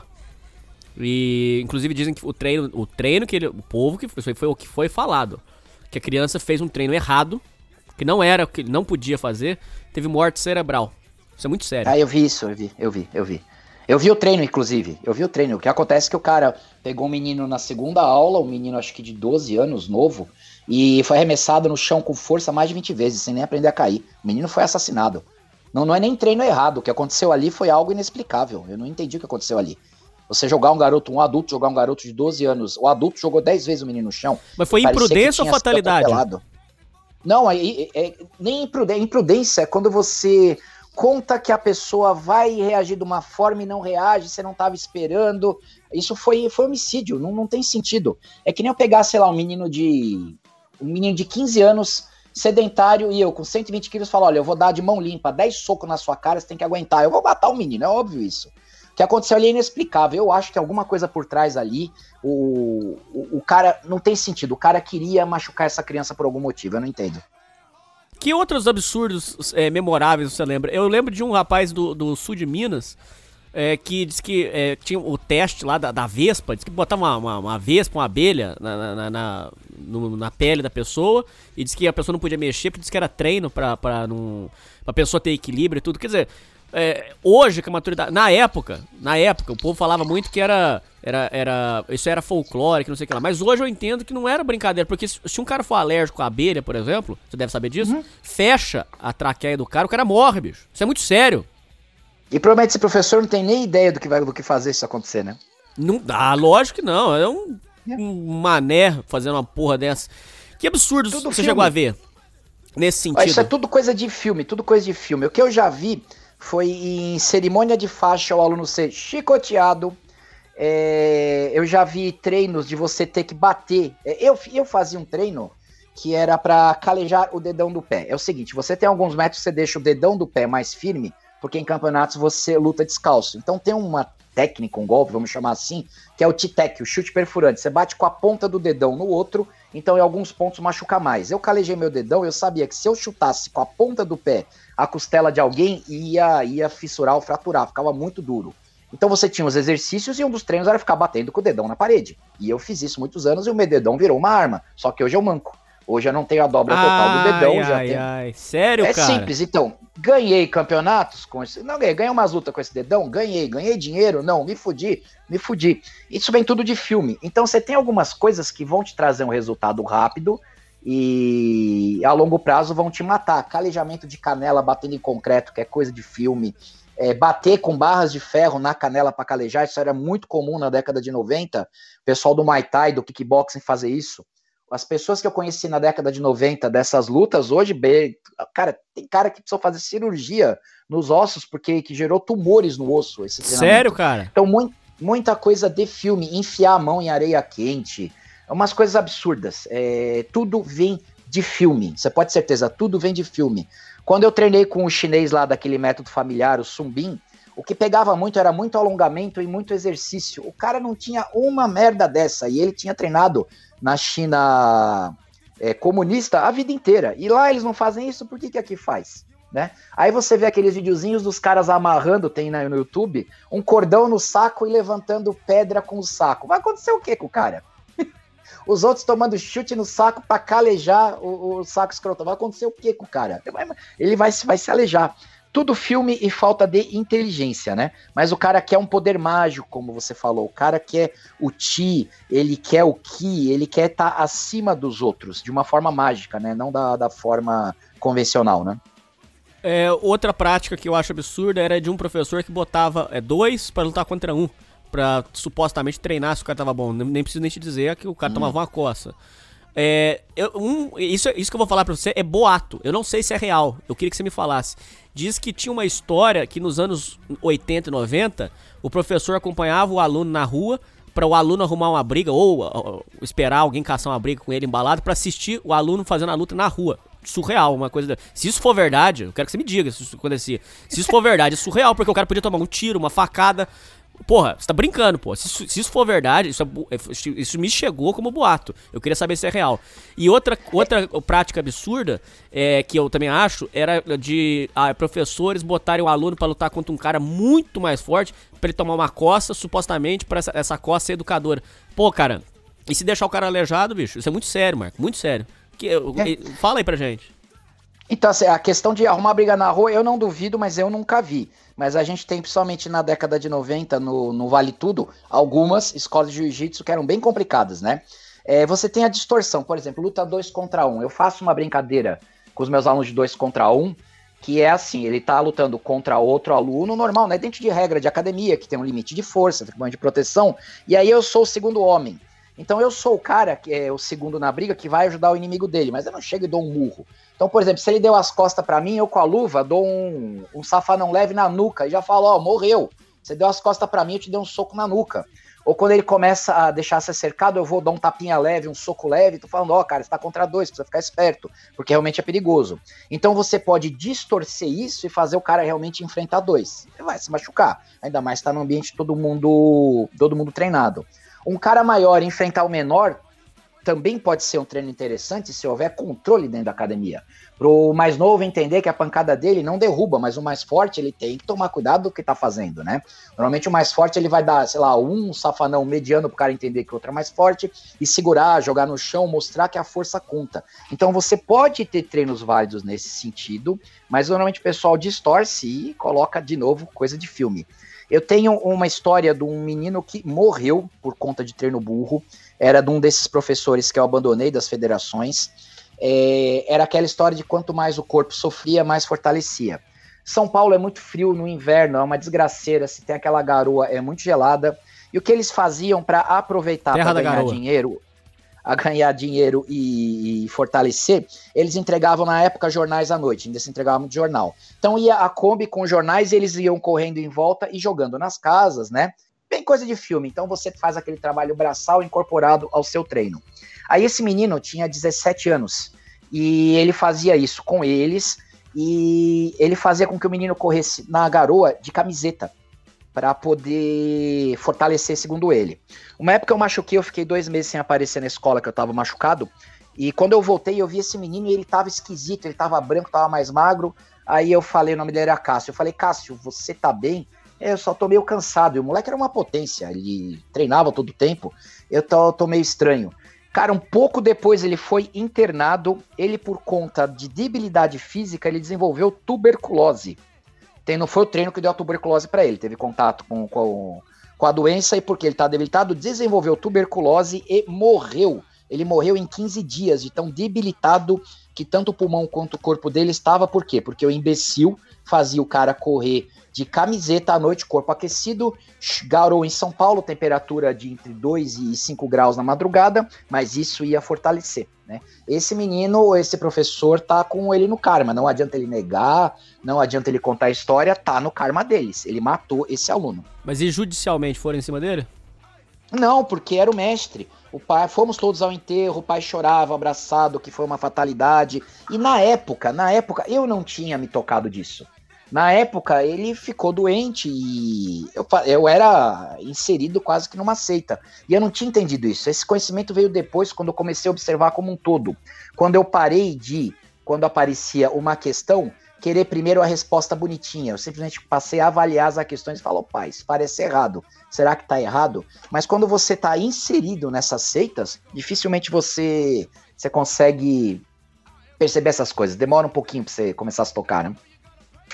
É, existe um, um, outro caso que são de. É, esse é, vem mais do. do, do, é, do Kung Fu, mais, é, mais tradicional e tal, que é a questão da, da pessoa que se alimenta de luz e, e sol. É, dizem que isso aí é, já matou gente, cara. O que, que você pensa sobre isso aí? É, é, tem uma, um misticismo por trás? Tem uma lógica por trás do negócio de alimentar por, por, do sol e tal? O que, que você pensa sobre isso? Se ele tiver clorofila, se ele tiver clorofila e conseguir realizar a fotossíntese, eu até acredito. Enquanto o cara não for verde, se ele se alimentar de sol, no máximo ele vai gerar a vitamina a vitamina E, né? Ou vitamina. Qual que é do sol? É a D? D. Eu acho que é a vitamina E e, mas mesmo assim, quando ele tiver gordura embaixo da pele, depois não vai gerar mais nada não, além de queimadura. Coisa de filme, cara que levita, cara que atravessa a parede com soco, você vê no filme e acaba acreditando. E aí você, aí você pega uma entidade, um professor, né, uma federação, uma família conceituada, um cara que ganhou o título de mestre e fala para você que é verdade, como é que você vai desmentir isso? Hoje, com a informação aí é, à vontade, você até consegue é, confrontar isso. Mas na década de 90 a ignorância era muito alta. Então a gente acabava aceitando muita coisa, por mais estranho que parecesse, né? Bom, é, com relação a essas práticas absurdas, em algum momento da sua vida, por ignorância, justamente como você falou, por estar inserido no sistema, que é o mais é o, é o ponto que é maior chave para mim, você chegou a replicar né, nos alunos essas, essas insanidades, essas sandices? Ah, algumas coisas a gente acabava replicando sim, isso é algo que um dos motivos do canal é justamente eu tentar limpar isso, porque eu repassava os treinos como eram. Então, por exemplo, algumas posturas do Kung Fu, o pessoal conhece Kung Fu, conhece a posição do cavalo, ou Mapu, que é uma posição agachada, que você tem uma posição muito correta. Cada corpo tem uma estrutura diferente. Então você não pode impor esta posição, que é tipo uma calistenia, exatamente igual para todas as pessoas e era imposto. Então, provavelmente eu dei dor no joelho de muito aluno porque eu impunha aquilo que eu aprendia. Eu não tinha um conhecimento para estar tá pensando a respeito, né? A gente era muito direcionado a fazer exatamente o que era ensinado e nem podia fazer diferente.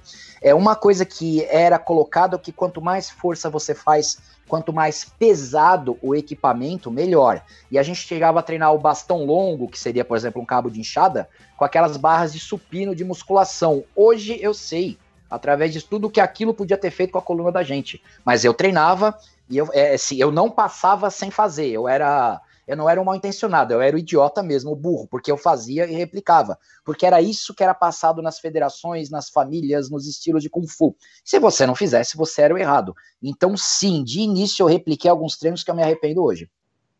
Mudando totalmente o assunto agora, levando o assunto para outro lado totalmente diferente. É, nos anos 90 ficaram famosos, e eu não sei se ainda tem hoje em dia, é, até, até queria saber se você está sabendo disso aí. É, famosos Pit Boys. Inclusive, a questão dos Pit Boys é, gerou uma música do Gabriel Pensador falando que eu sou um playboy, filhinho de papai, que era, era tirando sarro desse povo. Os Pit uhum. Boys, a gente já falou no programa, inclusive tem um programa só sobre crimes que chama Na Boca do Crime, eu abordei esse assunto. Eram jovens, geralmente de classe média ou classe alta, que saíam pra rua com o intuito de, de bater, espancar pessoas e matar. É, uhum. Em algum, alguns casos emblemáticos, eles iam embalados e simplesmente caçavam um motivo, inventavam alguma coisa. Se eles não conseguissem ninguém pra, pra chamar porrada, eles inventavam um motivo. Ô, você tá olhando pra quê? Pá, dava um soco no cara. Eu queria saber se os Pit Boys. Eu queria, primeiro, antes de tudo, saber a sua experiência com Pit Boys, se eles foram treinar com você, porque diz que eles eram todos uhum. de academia. Eu quero saber sua experiência com Pit Boys, se você chegou a confrontar algum deles. E como que tá a situação hoje, se ainda existem Pit Boys. É, hoje eu não posso responder muito, que eu tenho 50 anos, estou casado, então balada, olha, nem escondido, que minha esposa é muito esperta. Mas a, é, a gente tinha muita, muita história disso dentro da escola, tanto onde eu treinei quanto onde eu dava aula. Havia na década de 90 essa história do cara vir e desafiar, porque tinha essa lenda dos Grace, que eles foram em todas as academias. E aí às vezes aparecia. Mas normalmente o cara que faz isso é um completo idiota, porque assim, os Gracies escolhiam sim onde eles iam, eles não eram bobos, eles iam em grupo. Então, quando o cara aparecia sozinho e vinha, desafiar o mestre, normalmente era um completo idiota, tá? Normalmente. Aconteceu, aconteceu quando eu era aluno lá na Ipiranga São João, de chegar um cara do Ceará, que queria lutar vale tudo e queria desafiar. Aí, lógico, o professor, que era aquele que cantou a japonesinha, é lógico que ele não lutou, ele passou a bola pra gente. E aí o rapaz veio para lutar e ele não tinha a menor condição, cara. Era um cara totalmente iludido com essa moda na época. Então ele não era um pit boy, ele era um iludido com essa moda de arte marcial e desafios. Nas baladas, é... isso é uma postura que não vem só da arte marcial, isso é a postura do idiota. Mas normalmente o idiota, para aprender, ele acaba tentando entrar numa aula de arte marcial para aprender a bater melhor. Então acaba acontecendo e acaba sim o cara usando o que aprendeu para o mal. Quando a aula é muito grande, essas aulas multimodais, onde você tem 20, 30 alunos treinando ao mesmo tempo, você não conhece pessoalmente o aluno. É uma relação comercial extrema, onde você não sabe o que você está ensinando para cada aluno. No meu dojo aqui hoje, eu tenho no máximo 17 alunos que são espalhados em vários, vários horários. Então eu conheço o aluno profundamente. Então, quando o aluno dá indício de que vai fazer algo assim, ou eu já tento colocar ele na linha, dizendo que não é muito bem assim, moralmente. E se eu vejo que o cara não tem valores, eu toco ele, não aceito, e às vezes a gente dá até um corretivo se for necessário. Você já mandou Mas, o cara embora é... por causa dessas merdas? Ah, já, já, já tem. Eu até contei no canal. Tinha um aluno que desban... desbancou para isso ele queria era bater em gente mais nova, bater em aluno menos graduado. A gente reuniu um dia para fazer um dia só de sparring, e aí ele foi o, o alvo do sparring. Como ele gostava de bater nos mais novos, eu autorizei os mais velhos a fazer o que quiserem com ele, dentro da regra. Mas assim, ele, ele aprendeu a lição. Nunca mais pisou na escola e pensou bem o que é apanhar de quem sabe bater. É, mas isso vai muito do professor direcionar, e é que nem, sei lá, eu ensino aqui a usar a faca. É, eu preciso conhecer o aluno razoavelmente antes de mostrar para ele onde você mata com um único golpe, entende? O, você pode passar condicionamento físico, você pode passar uma luta esportiva para a pessoa, mas algumas coisas mais perigosas, né, sem misticismo, mas algumas coisas mais perigosas, que é onde e como bater ou até como ficar mais forte, você precisa conhecer minimamente o aluno. Então tem a relação comercial na arte marcial, mas depois de um tempo tem essa relação professor-aluno, que não muda a questão comercial e não deixa o professor ser dono do aluno, mas que você precisa estar tá sondando o que, que você está ensinando para o cara. Você não pode simplesmente jogar, é como se eu pegasse um, um, uma calibre 12 e desse pro cara, tá aqui a calibre 12 e pode andar na rua com ela, não sei se o cara vai atirar em alguém. Então tem tem essa questão de muito aluno, de você não conhecer, de deixar extremamente comercial, aquele bando de aluno tendo aula, precisa ter um contato mais profundo com o aluno para você ver onde está se metendo, mas mesmo assim não é certeza. O cara pode te enganar, né? Com questão aos. É, eu vou já falar sobre família Grace, eu tenho muita, muita coisa para te falar. É, antes de a gente chegar em família Grace, porque aí eu vou ter que. A gente vai ter que falar muito. É, eu queria entender por que, que os Pit Boys geralmente, vou colocar aqui uma estatística para você que eu tô tirando de orelhada, mas é isso mesmo. Mais de 90% vinham da escola do, do jiu-jitsu. Eu queria entender, eram os professores que ensinavam. É, pode ser sincero, mano. Desce a porretada uhum. aí. Eram os professores que ensinavam essas merdas. Ou é porque o jiu-jitsu é uma luta mais violenta e, por isso, por consequência disso, atraía esse tipo de, de, de público. Por que, que os pit boys, os caras que faziam essas covardias, eram tão ligados ao jiu-jitsu? Então, o jiu-jitsu em si não é violento, pelo contrário, é extremamente técnico, né? Ah, o jiu-jitsu, mesmo praticado, ele é a técnica suave, né? O que acontece é que você teve os, os aspas vale tudo, que nunca valeu tudo, né? Os aspas vale tudo, onde o jiu-jitsu inicialmente teve muita vantagem. Como as pessoas não tinham ideia do que era chão, a família Grace conseguiu se organizar de forma a pegar o pessoal, levar pro chão e ganhar. Então você acabou criando um ícone do cara fodão, do cara que não apanha de ninguém. É, e aí o pitbull, o pitboy vai querer o quê? Praticar uma arte que traz moral, honra? Não, ele quer parecer fodão. Então ele acabava procurando. Houve um boom dessas academias, havendo esse boom a dinheiro, e o povo gostava de dinheiro, acabou aceitando todo tipo de lixo que entrava. E acontecia isso tá? Agora, nunca esqueça que teve aí um, um dos Grace que perdeu pro motoboy com o capacete, né? Ele tava com uma faca, o motoboy dá capacetada nele. Então, assim, a situação de ringue pro jiu-jitsu é muito confortável. A situação de alguém que não sabe brigar pro jiu-jitsu é muito confortável. Numa briga de rua, alguém que não liga para esmagar seu saco, morder seu braço, ou sacar o canivete e sair furando, não fica tão confortável. É, é criou-se a lenda do jiu-jitsu imbatível e aí o pitbull idiota acabou indo. O pessoal do jiu-jitsu ganhou dinheiro com isso? Ganhou, mas se fudeu que pegou uma, uma fama desgraçada, né? Agora tá um pouco melhor, o pessoal, tá, o pessoal novo do jiu-jitsu já tentando, tentando eliminar esse tipo de criatura da escola, né? Mas você acha que não era uma coisa que os professores têm culpa? Ah, cara, quando. Você praticamente tem culpa de tudo. Se você enfia numa academia 30 alunos ao mesmo tempo, na mesma aula, você não tem controle sobre isso, então você não sabe quem tá lá. E aí você tá ensinando o cara como é que ele enrosca no pescoço e tira a consciência do outro em seis segundos, você tem certa responsabilidade sobre isso, né? É, não dá para ser dono do aluno de, de, saber tudo que ele faz. Mas é, o marketing de eu sou fodão vai atrair isso. Então, quando você faz um marketing que aqui você vai ser invencível, aqui nós somos fortes, aí bate no peito e selva, e aqui é guerreiro, você vai atrair idiota. E o idiota vai fazer idiotice, é quase que uma matemática. É, com relação à família Grace, eu queria saber o que, que, é, o que, que é mito e o que, que é real. É, para o ouvinte que não está entendendo nada, existe uma família que é tradicional no jiu-jitsu. Eles pegaram o jiu-jitsu japonês e criaram o que é chamado de Brazilian Jiu-Jitsu. Inclusive, é, é, isso aí é, é, reconhecido no mundo inteiro como uma, uma arte muito avançada de mobilização do inimigo. E quando, então, quando acontece isso, é, diz que o Grace saiu, o, o, o, o Grace avô que eu tô falando, saiu rodando palavras deles. Eles dizem que saiu o, durante o Brasil todo procurando academias enfrentando os mestres das academias e vencendo de todos. Segundo ele, ele nunca perdeu para nenhuma escola. Mas você diz que existe um certo misticismo que a coisa não é bem assim. Qual que é a história real da, da história da família Grace, por favor? Então, você não posso falar a história real do Grace que eu não tava lá, eu posso falar o que eu vi. Havia essa toda essa mitologia na década de 90 que eles iam, eles criaram campeonatos realmente e venceram de muita gente, mas eles colocaram uma regra que ninguém conhecia, que era o chão.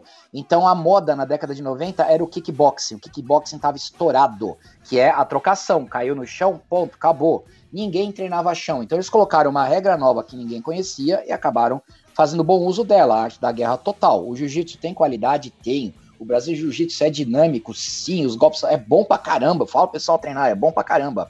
Mas essa história de ser a luta suprema, não. Eles conseguiram criar um cenário onde eles se deram muito bem.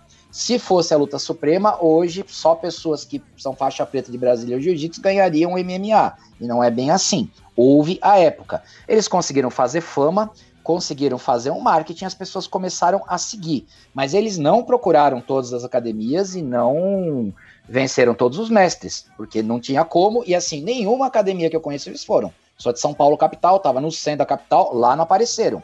Eu treinava na Ipiranga São João, que era a Combate Esporte. Lá você tinha Kung Fu, que era a gente, você tinha é, tinha Jiu-Jitsu, que não era Grace, você tinha um Muay Thai, que era bem forte, e lá eles não apareceram. Lá não apareceram, né? E tem uma questão também, quando alguém vem na sua academia e te desafia, ah, quero desafiar você, beleza. É, você que tá sendo desafiado vai entrar na regra e quem tá desafiando? É burro pra caramba se fizer isso, né? Vem um cara aqui de boxe, de pugilismo, fala para mim, claro, quero te testar, é, vamos fazer um round, mas só vale dar soco. Ah, pro inferno, eu treino soco, eu treino chute, eu treino porretada. Por que, que eu tenho que limitar a minha arte em prol da dele? Ah, mas é que eu só dou soco, então o problema é seu, né? Então eles criaram uma regra e as pessoas entraram nessa regra. Nesses vale-tudos dessa época, uma coisa que nunca valeu.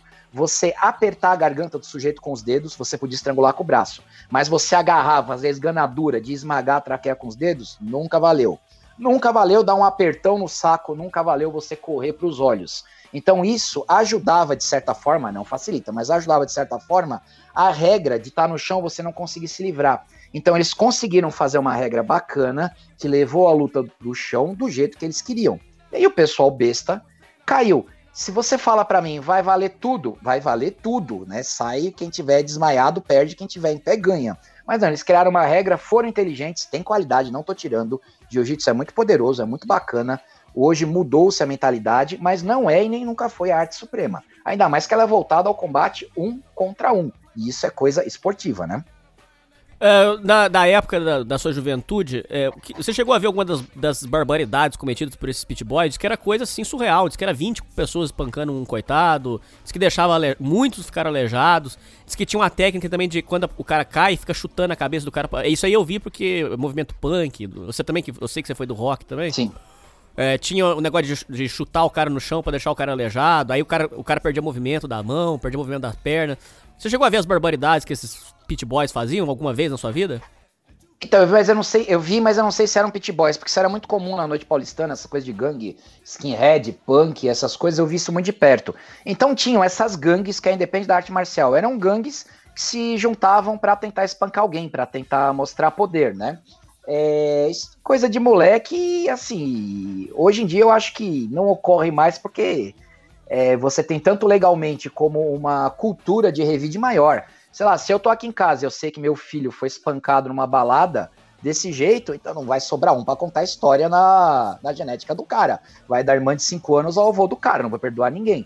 Então é essas coisas de pit boy, eles escolhiam muito a vítima deles para ter certeza que não ia ter revide, para que ao sair da balada eles não tomassem uma facada ou um tiro. Eles escolhiam muito bem a presa. Né? Agora, quando você é jovem você vai numa balada onde Pitbull frequenta, primeiro você tem que denunciar a balada e segundo procurar áreas melhores, né? Ou vai preparado, né? Bom, chegamos ao assunto espinhoso aqui. Eu rodeei pra gente chegar no assunto chato. Toma só cuidado pra gente não tomar processo, pelo amor de Deus. O que, que você pensa sobre a, a, a, carreira e a morte do Ryan Grace? É, essa história é muito contada que a família diz que ele foi, um, um, palavras dele, no documentário dele, estou replicando o documentário. A família dele diz que ele foi um coitado que foi injustiçado porque tinha um temperamento muito difícil, as pessoas provocavam ele e ele fazia essas merdas, essas, ele fazia verdadeiras barbáries. Por outro lado, no próprio documentário chamaram seguranças que diziam que ele, palavras dos seguranças, ele era um animal. Em uma das ocorrências, ele, ele tirou, ele sacou a arma de um policial civil deu um tapa na cara de uma mulher e deu uma garrafada na cabeça de um cara. E aí, quando viram que ele não ia se conter, aí um cara deu um tiro pro alto para assustar ele, e aí foi parar pra delegacia. Nessa delegacia, inclusive, isso é registro de ocorrência policial. É, consta lá que ele é, ameaçou a delegada que estava autuando ele. Existem esses dois lados. É, o, por um outro lado, o, o, o pai do, do, Ryan diz que é, ele era um, um, menino muito bom, que ele era um rapaz legal, e ao mesmo tempo as pessoas dizem que foi justamente esse comportamento de passar a mão na cabeça que gerou um monstro.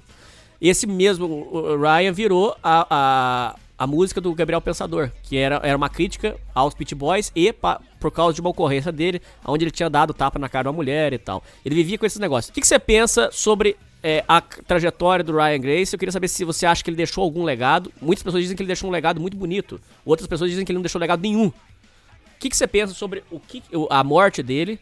E se você acha que ficou algum legado, se foi uma injustiça mesmo, o que, que você pensa sobre isso aí? Se ele era um cara é, é, temperamental, se realmente era criminoso, o que, que, que, você pensa sobre esse assunto? Só toma cuidado para não tomar processo, pelo amor de Deus, Marcão, mas fala, fala o que assim, você tem pra falar.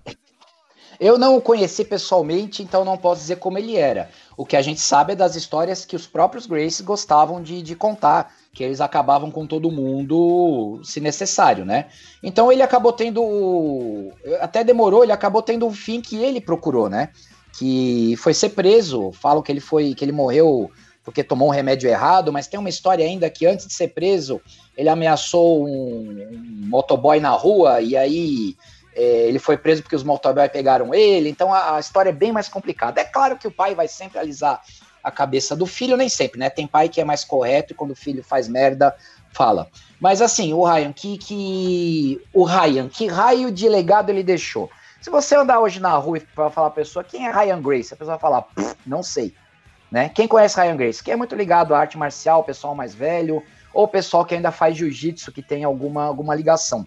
De resto, não tem legado nenhum. Ele viveu a vida dele, fez as besteiras dele, acabou pagando por isso e acabou. Não tem legado, o resto é invenção. Os, próprios Grace, os próprios Grace ainda são conhecidos porque eles têm as academias, né? Mas ninguém vivenciou hoje essa molecada, essa era dos Grace fazerem as vale tudo, então eles são só um nome. E um nome igual Coca-Cola, igual qualquer outra coisa. Então tem pessoas válidas dos Grace? Com certeza. Mas você tem as cagadas também. O que tem é esse problema de você tentar colocar é, auréola e coroa dourada em todo mundo, principalmente em quem morreu. Fez cagada, tem consequência. Ele arrumava briga na, na balada, demorou se ferrar. Deve ter escolhido muito bem as baladas para arrumar briga. Uma menina que quis ficar com ele e, não, e apanhou, devia ter procurado a polícia, devia ter reagido de alguma forma, né? Então você acaba criando.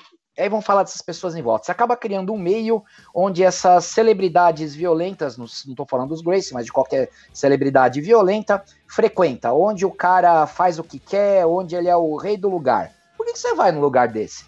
Você vê o cara machucando uma menina e nada acontece com ele. Você vai continuar frequentando esse meio social? Essas pessoas, as pessoas procuram essas lendas, procuram a, a, as pessoas que estão despontando na mídia, ou seja o que for, e, e não querem consequência depois. Né? Então você frequentaria um lugar que só vai pit boy? Você frequentaria um lugar onde só vai traficante armado, eu não frequentaria. Se eu frequentasse, você tinha tomar um tiro enorme. Então é isso, as pessoas de valores têm que se reunir com pessoas de valores e fazer com que esses pitbulls ou pseudo-guerreiros, cara, fiquem enjaulados, fiquem no chiqueiro que eles merecem, né? É, na questão do, do Ryan, eu não vejo legado nenhum. Se você conversar com pessoas que não são da época, ninguém nem sabe quem ele é. Bom, é um assunto complicado, delicado, é realmente. Enfim, é, existem os dois lados aí. Inclusive tem ouvintes aqui que são que gostam dele, mas eu por ele eu não tenho nenhum, nenhum tipo de admiração também. Não dá para gostar dele agora porque ele já morreu. Então já foi. Tarde já demais. Foi, ele morreu, vocês têm que aceitar isso, já foi. Bom, uh, pra caminhar mais pro final agora, eu queria. Agora vamos falar de coisa boa, a gente só falou de coisa ruim até agora, coitado. Eu queria saber o seguinte: é, agora vamos falar de coisa boa agora. É, quais os benefícios que você vê é, na prática da arte marcial? E eu queria saber uma coisa, é, que isso eu sei que você tá por dentro. Eu queria que você falasse é, a questão que social da, da prática de arte marcial que inclusive dizem que, eu sei que você foi parte disso, é, dizem que faz uma transformação muito bonita entre os usuários de drogas para conseguirem vencer. Eu, inclusive, eu sei que você teve um colega que perdeu a batalha para as drogas, é uma história uhum. muito triste, mas que na, na, maioria das vezes diz que a arte marcial faz uma luta, faz um, um, combate contra as drogas muito bonito. Eu queria que você falasse pra gente os benefícios da arte marcial. Eu queria que você falasse a experiência de utilizar a arte marcial no combate contra as drogas, contra a criminalidade, por favor. Bom, primeira coisa na arte marcial em geral é que você tem uma transformação física, né? Você começa a se mexer, você começa às vezes a recobrar movimentos que você nem imaginava que tinha, ainda mais na, na vida moderna. Então ela é uma atividade física sim. Eu acho complicado misturar com esporte, mas é uma atividade física sim, só que é associada a outros aspectos, né? você está constantemente aprendendo coisas novas, você está tentando que vencer você mesmo, né? Se, se a aula for boa, você está tendo que romper limites. Isso traz benefícios para sua vida toda. Se você aprende a aprender, você aprende que o método de treinar, que existindo um método, você pode se desenvolver em qualquer coisa, você vai transferir isso para a escola, para o trabalho, para tudo, né? A arte marcial ela socializa, você acaba lidando com outras pessoas e você tem que lidar com outras pessoas que vão estar tá causando dor em você às vezes. Você está fazendo um treino, mesmo que não seja uma luta. Ah, um treino lá de defesa e ataque, acerta aquela canelada no ossinho e pega de mau jeito, e a pessoa não fez isso por mal, então você está lidando com seu autocontrole. A pessoa causa dor ou tá fazendo algo forte, mas não há é, nenhum julgamento, nenhuma moral nisso, simplesmente faz parte. Então você se fortalece tanto física como moralmente, né? Ah, você cria equilíbrio emocional porque você mata normalmente, né, quando a aula é boa também, os seus monstros dentro da, da aula. Então, por exemplo, aqui, se eu vejo que eu tenho um aluno que ele é estressado, porque hoje a maioria é estressado com trabalho, essas coisas. Sim. Eu boto o cara no saco de pancada, na torre de pneu que é pra socar, o cara mata toda a química ruim do corpo ali. Então toda aquela raiva, todo o sapo que ele engoliu, aquela pessoa que ele tinha vontade de dar uns murros e não deu, e lógico, lógico, né, que não é pra brigar, mas aí ele bateu no saco de pancada e ele aliviou aquele estresse. Então, minimamente, ele manteve a saúde dele em dia ali com esse alívio de estresse. Na a questão da socialização, de você lidar com outras pessoas, pessoas com objetivos, com habilidades diferentes, é, você fazer parte de um meio que tem um objetivo comum, né? Como eu sempre falo, valores são muito importantes. Por isso tem a parte comercial, mas você precisa conhecer o aluno e você precisa direcionar os valores da sua escola. Você acaba fazendo meio, é, parte de um meio saudável. E nada melhor do que criar amizades num meio saudável, né? A escola normal, a escola dos filhos é um depósito, vai de tudo ali. Do menino que vai ser um gênio ao, ao sementinha do mal, projeto traficante. Tá todo no mesmo balaio, mas numa escola de arte marcial dá para você filtrar um pouco. E na questão das drogas, ela é um auxílio, porque é, o sujeito que, que tá acostumado ao vício, ele precisa ocupar a mente com outra coisa ou ele vai querer ocupar com o vício dele. Então a arte marcial ajuda nisso, tanto na questão química do corpo, como você focar sua mente em outra coisa e entender que se você ficar firme na, na batalha, você vence, né? Mas não é fácil, é, não é só arte marcial, né? Um cara que é viciado, ele precisa de outros apoios junto, mas ela, arte, arte marcial e exercício físico em geral é, auxiliam muito quem tá nesse processo de desvincular de um vício que você ocupa a mente e você dá outras sensações para o corpo, outras sensações químicas naturais do corpo, que é a endorfina, que é a sensação de satisfação e outras coisas. Mas infelizmente a droga é pesada, as companhias contam muito, né? Um cara que, que é, é ex-viciado em alguma coisa, ele não pode se dar o luxo de manter amizade com outros viciados, outras pessoas que que fazem uso da substância, senão ele vai perder a briga. É uma briga muito injusta essa da droga. E eu já perdi aluno sim pra droga, não teve jeito, não foi mais de um, né? É, com relação ao, a uma luta, o, aconteceu uma, uma briga, alguma coisa, quais são suas orientações? Primeiro de tudo, eu sei que você orienta o cara a não entrar numa briga. Mas a partir do momento que ela é, é vai ter que acontecer. Como é que é? Passa a mão numa pedra, num, num pedaço de pau? Que, que, como é que, vale tudo? Primeira coisa, observe o que está acontecendo. É uma briga com você, é uma briga com um estranho, é uma briga com um amigo, a primeira coisa que tem que ocorrer é não acontecer a briga. Então, de repente, são dois amigos seus discutindo, ó, tenta acalmar a situação, né? A briga é com você. O que, que é essa briga? Alguém tem, tentando pagar de macho? Você fez merda, né? O que, que tá em jogo, né? Uma vez que você decidiu que a briga vai ocorrer, não tem jeito, você vai ter que se impor fisicamente a alguém. Você tem que ter uma estratégia, né? Você precisa realmente ganhar essa briga ou você só precisa de espaço para vazar e depois ou processar ou fazer qualquer outra coisa, né? Qual que é o, é, qual que é, o que, que você precisa fazer? Ah, eu estou cercado num local e minha vida corre risco. Você precisa se armar. Se você já não saiu armado de casa, que é um erro, você precisa se armar. Você precisa potencializar, potencializar seus golpes você precisa entender que uma vez que o agressor iniciou uma situação que te põe em risco, você não está preso a mais nada, você precisa sair dali. Você precisa sair vivo e às vezes você precisa derrubar o cara por conta disso. Dificilmente um agressor mais fraco que você vai se meter a besta. Ou ele vai ser maior, ou ele vai estar tá armado, ou ele vai estar tá em grupo, que é como a gente discutiu. Você precisa lidar com isso, você só vai lidar com isso potencializando seus golpes. Uma arma, uma cadeira, uma garrafa são muito bem-vindas se você já não saiu com seu kit de autodefesa de casa. Mas fala a verdade, Marcos, sem migué. Sem migué, seu. Fala a verdade. Você evita mesmo entrar em briga? Fala a verdade. Porque você parece ser então, porradeiro é, é... pra caralho.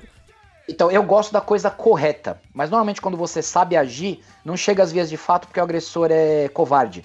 Então, se você se mostra apto a, a tá indo para cima, o cara normalmente arrega. Então tem uma questão de saber conversar, mas saber conversar não é ficar, olha, os pôneis coloridos e o algodão doce, não, é falar, oh, irmão, a coisa tá feia, vai querer mesmo? Eu vou arrancar sua garganta, é isso que você quer? Vamos querer sair, vamos dois abraçar o cara. Assim, você tem que se impor. Pro agressor, é, desistir da agressão. Esse é o primeiro passo. Agora, uma vez que o sujeito se impôs, veio para cima, aí Deus que vai decidir o que vai acontecer. Deus o seu treino. Mas assim, evitar a briga é importante pra, porque duas pessoas se machucam. Mas uma vez que ela ocorre, você tem que ganhar. E a briga tem que vir por um objetivo. Por que, que eu brigaria? Por algo correto. Ah, tem o cara batendo na mulher na rua. Não importa o que ela fez, isso é errado. O cara tem que ser contido. Que nem aconteceu lá no shopping, a menina tomou uma facada, ninguém se propôs nem a prender o cara. É... Ah, tá tendo uma briga entre dois caras na rua. Ô, irmão, para com isso, ou vamos ver o que tá acontecendo, né? Você tentar fazer com que duas pessoas não se agridam é importante, mas quando é com você, com um amigo, ou você vê nitidamente que um agressor tá abusando do outro, aí você tem que entrar para valer. É que você não pode ter o espírito de resolver tudo na briga como primeira solução. Você tem que estar tá apto a brigar porque pode acabar ali, mas você tem que saber dominar a situação. Eu acho que a questão é você dominar a situação em todos os sentidos. Mas você Sem se envolve em muitas brigas na vida? Na, quando mais novo, eu acabava me metendo muito nas situações de terceiro, porque São Paulo era muito complicado. Então, quando eu via algo errado, eu tenho esse problema, eu não consigo ficar quieto. Então, eu acabava entrando, mas quando eu falo entrando, não é que eu já chegava dando a voadora nas costas. É, dá para fazer muita coisa sem precisar chegar nisso. Inclusive, várias vezes eu parei com brigas sacando uma lâmina. Muitas vezes o sujeito se crescendo e tava em grupo, sacava a faca e falava, beleza, vai querer continuar? Normalmente enfia o rabo entre as pernas e vai embora. Porém, se o cara quiser vir para cima, eu vou ter uma briga de faca pela frente. Então vou ter que ser bem, bem, bem inteligente, né? Lutar pelo que é o certo, entende? Lutar pelo que é certo tem que, você tem que ser preparado para se chegar nas vias de fato e resolver resolver direito. Mas fazer o que é certo não implica necessariamente você estar tá massacrando todo mundo. Dá para dominar a situação antes da briga chegar. Como de novo, o agressor normalmente é covarde. Se você mostrar que você tá ali porque daí vier, que você não tem medo e que você tem chance de machucá-lo, normalmente o cara. Aí o cara começa a falar, não deixa disso, não é bem assim, eu tava nervoso, normalmente, tá? Onde é que entra a filosofia das artes marciais em geral é, na aplicação da vida? Por exemplo, você acredita? Eu, eu, eu, entendi tudo que você falou e eu concordo, mas assim, na, na, na, forma de viver, você acha, por exemplo, que o Kung Fu te ajudou? Você acha que o, o, o as, as, lutas que você fez todas, você acha que na filosofia te ajudaram na vida? Ou você acha que aquilo é só balela, perca de tempo? Eu acho que tem três filosofias: tem a de filme, a de biscoito da sorte e aquela que você aprende pela convivência. A filosofia boa que aprendi foi pela observação e convivência dentro dos tatames, dos campeonatos, com as pessoas boas. Você acaba aprendendo, um, absorvendo um estilo de vida que é saudável, tanto física, mental, emocionalmente. Mas se confunde muito com frases pré-fabricadas, é, frases de Decoradas. Frases da arte da guerra. É isso, é, eu chamo de filosofia de biscoito da sorte você é, você fala para a pessoa, olha, não, não ficar muito preso a algumas coisas não, que você um dia pode perder, não serve para nada, mas Buda disse que o desapego é o caminho para a iluminação. Porra, você falou a mesma coisa, mas botou Buda no meio, então vale alguma coisa. Você? Tem muita coisa de atribuindo valor a estereótipos orientais. Filosofia de vida é como você leva a vida. A arte marcial em geral, pelo que eu aprendi observando, filosofia de vida é: você tem que crescer sempre, você tem que encarar os desafios, você tem que aprender método de superar ou contornar os obstáculos. Desistir não leva a nada a não ser a derrota que você já tem, que convivência com os outros é muito importante. Tudo isso você consegue colocar dentro de alguma frasezinha de biscoito da sorte. Só que quando você, como eu falei, cita Buda, um mestre antigo ou um monge, você está floreando demais a história e você está perdendo o centro que é a lição como eu sempre, eu sempre zoo no canal, sempre tem que ter um monge na história, sempre tem que ter alguma coisa assim, ou a história não vale nada, né? Filosofia é o jeito que o, o sujeito que está entregue à arte marcial leva a vida. Infelizmente, a filosofia do Ryan que você citou não era muito boa, mas era uma filosofia. Ele treinou arte marcial, ele foi campeão, ele foi faixa preta, ele é de uma família marcial, e ele fazia o que fazia. Então, filosofia é bem questionável, né? Eu acho que você ler, você tentar aprender com diversas pessoas, não só da arte marcial, vai criar a sua filosofia de vida e não a pasteurizada que tentam te vender. Meu irmão, hoje quem quer lutar, quem quer treinar com você, você tá com vagas abertas? Como é que funciona hoje a, a sua vida aí? Não, por enquanto tá, tá cheio aqui. Eu tô, tô, com, eu tô com fila para três meses, não tá fácil, não. Sério? É, sério, é porque assim, a, aqui é bem, é bem uma boutique. É 17, hoje eu coloquei o limite de 20 alunos, mas hoje já baixei para 17, que tá excelente. Eu toco meu treino, os meninos vão bem, a coisa vai bem. Então, assim, é muito fechadinho. O canal é justamente para eu espalhar essa vontade de treinar, essa vontade de você fazer sem estar preso a federações, você simplesmente treinar e fazer o que tem que ser feito. Então, para isso, você não precisa estar comigo, porque a técnica realmente é simples. Você aprender a socar, aprender a chutar, você aprende a qualquer lugar, o resto é com você. Então, hoje minha aula aqui tá cheia, isso é bom, né? E a, a, se você quer realmente ouvir o que eu tenho para falar, é o canal né, pode entrar em contato comigo, né, não tem problema, mas aula comigo hoje está bem, bem tranquilo, porque eu estou numa cidade pequena, aqui está cheio, eu estou muito sossegado nesse, nesse quesito. Não quero ficar milionário com a minha aula, eu tenho outros trabalhos, então tá bem tranquilo nesse, nesse aspecto. Então não venham treinar comigo por enquanto. você poderia indicar para o ouvinte alguns nomes que você acha legal, assim, pessoas que você confia que, ou franquias que você confia que a pessoa vai lá e vai ter um treinamento legal? Então, eu não indico diretamente porque ao indicar alguém que eu conheço, eu estou desindicando outros que eu não conheço e podem ser bons. O que eu indico é você observar. Vai ver a aula, ver se você gosta. Qual que é o seu objetivo primeiro, né? Você quer fortalecer, emagrecer, aprender a se defender. Primeiro você escolhe o que você quer fazer. E aí você vai olhar a aula pessoalmente, conversar com o professor. Você tem que escolher algo que você quer e aquilo você tem que se divertir fazendo aquilo. A arte marcial é séria, mas tem que ser de certa forma prazerosa. Então não dá para cagar regra para ninguém. É você observar o todo a aula, desde os valores que são cobrados, como é a questão de exame, se o sujeito diz que a arte dele é a suprema, e aí a partir daí escolher.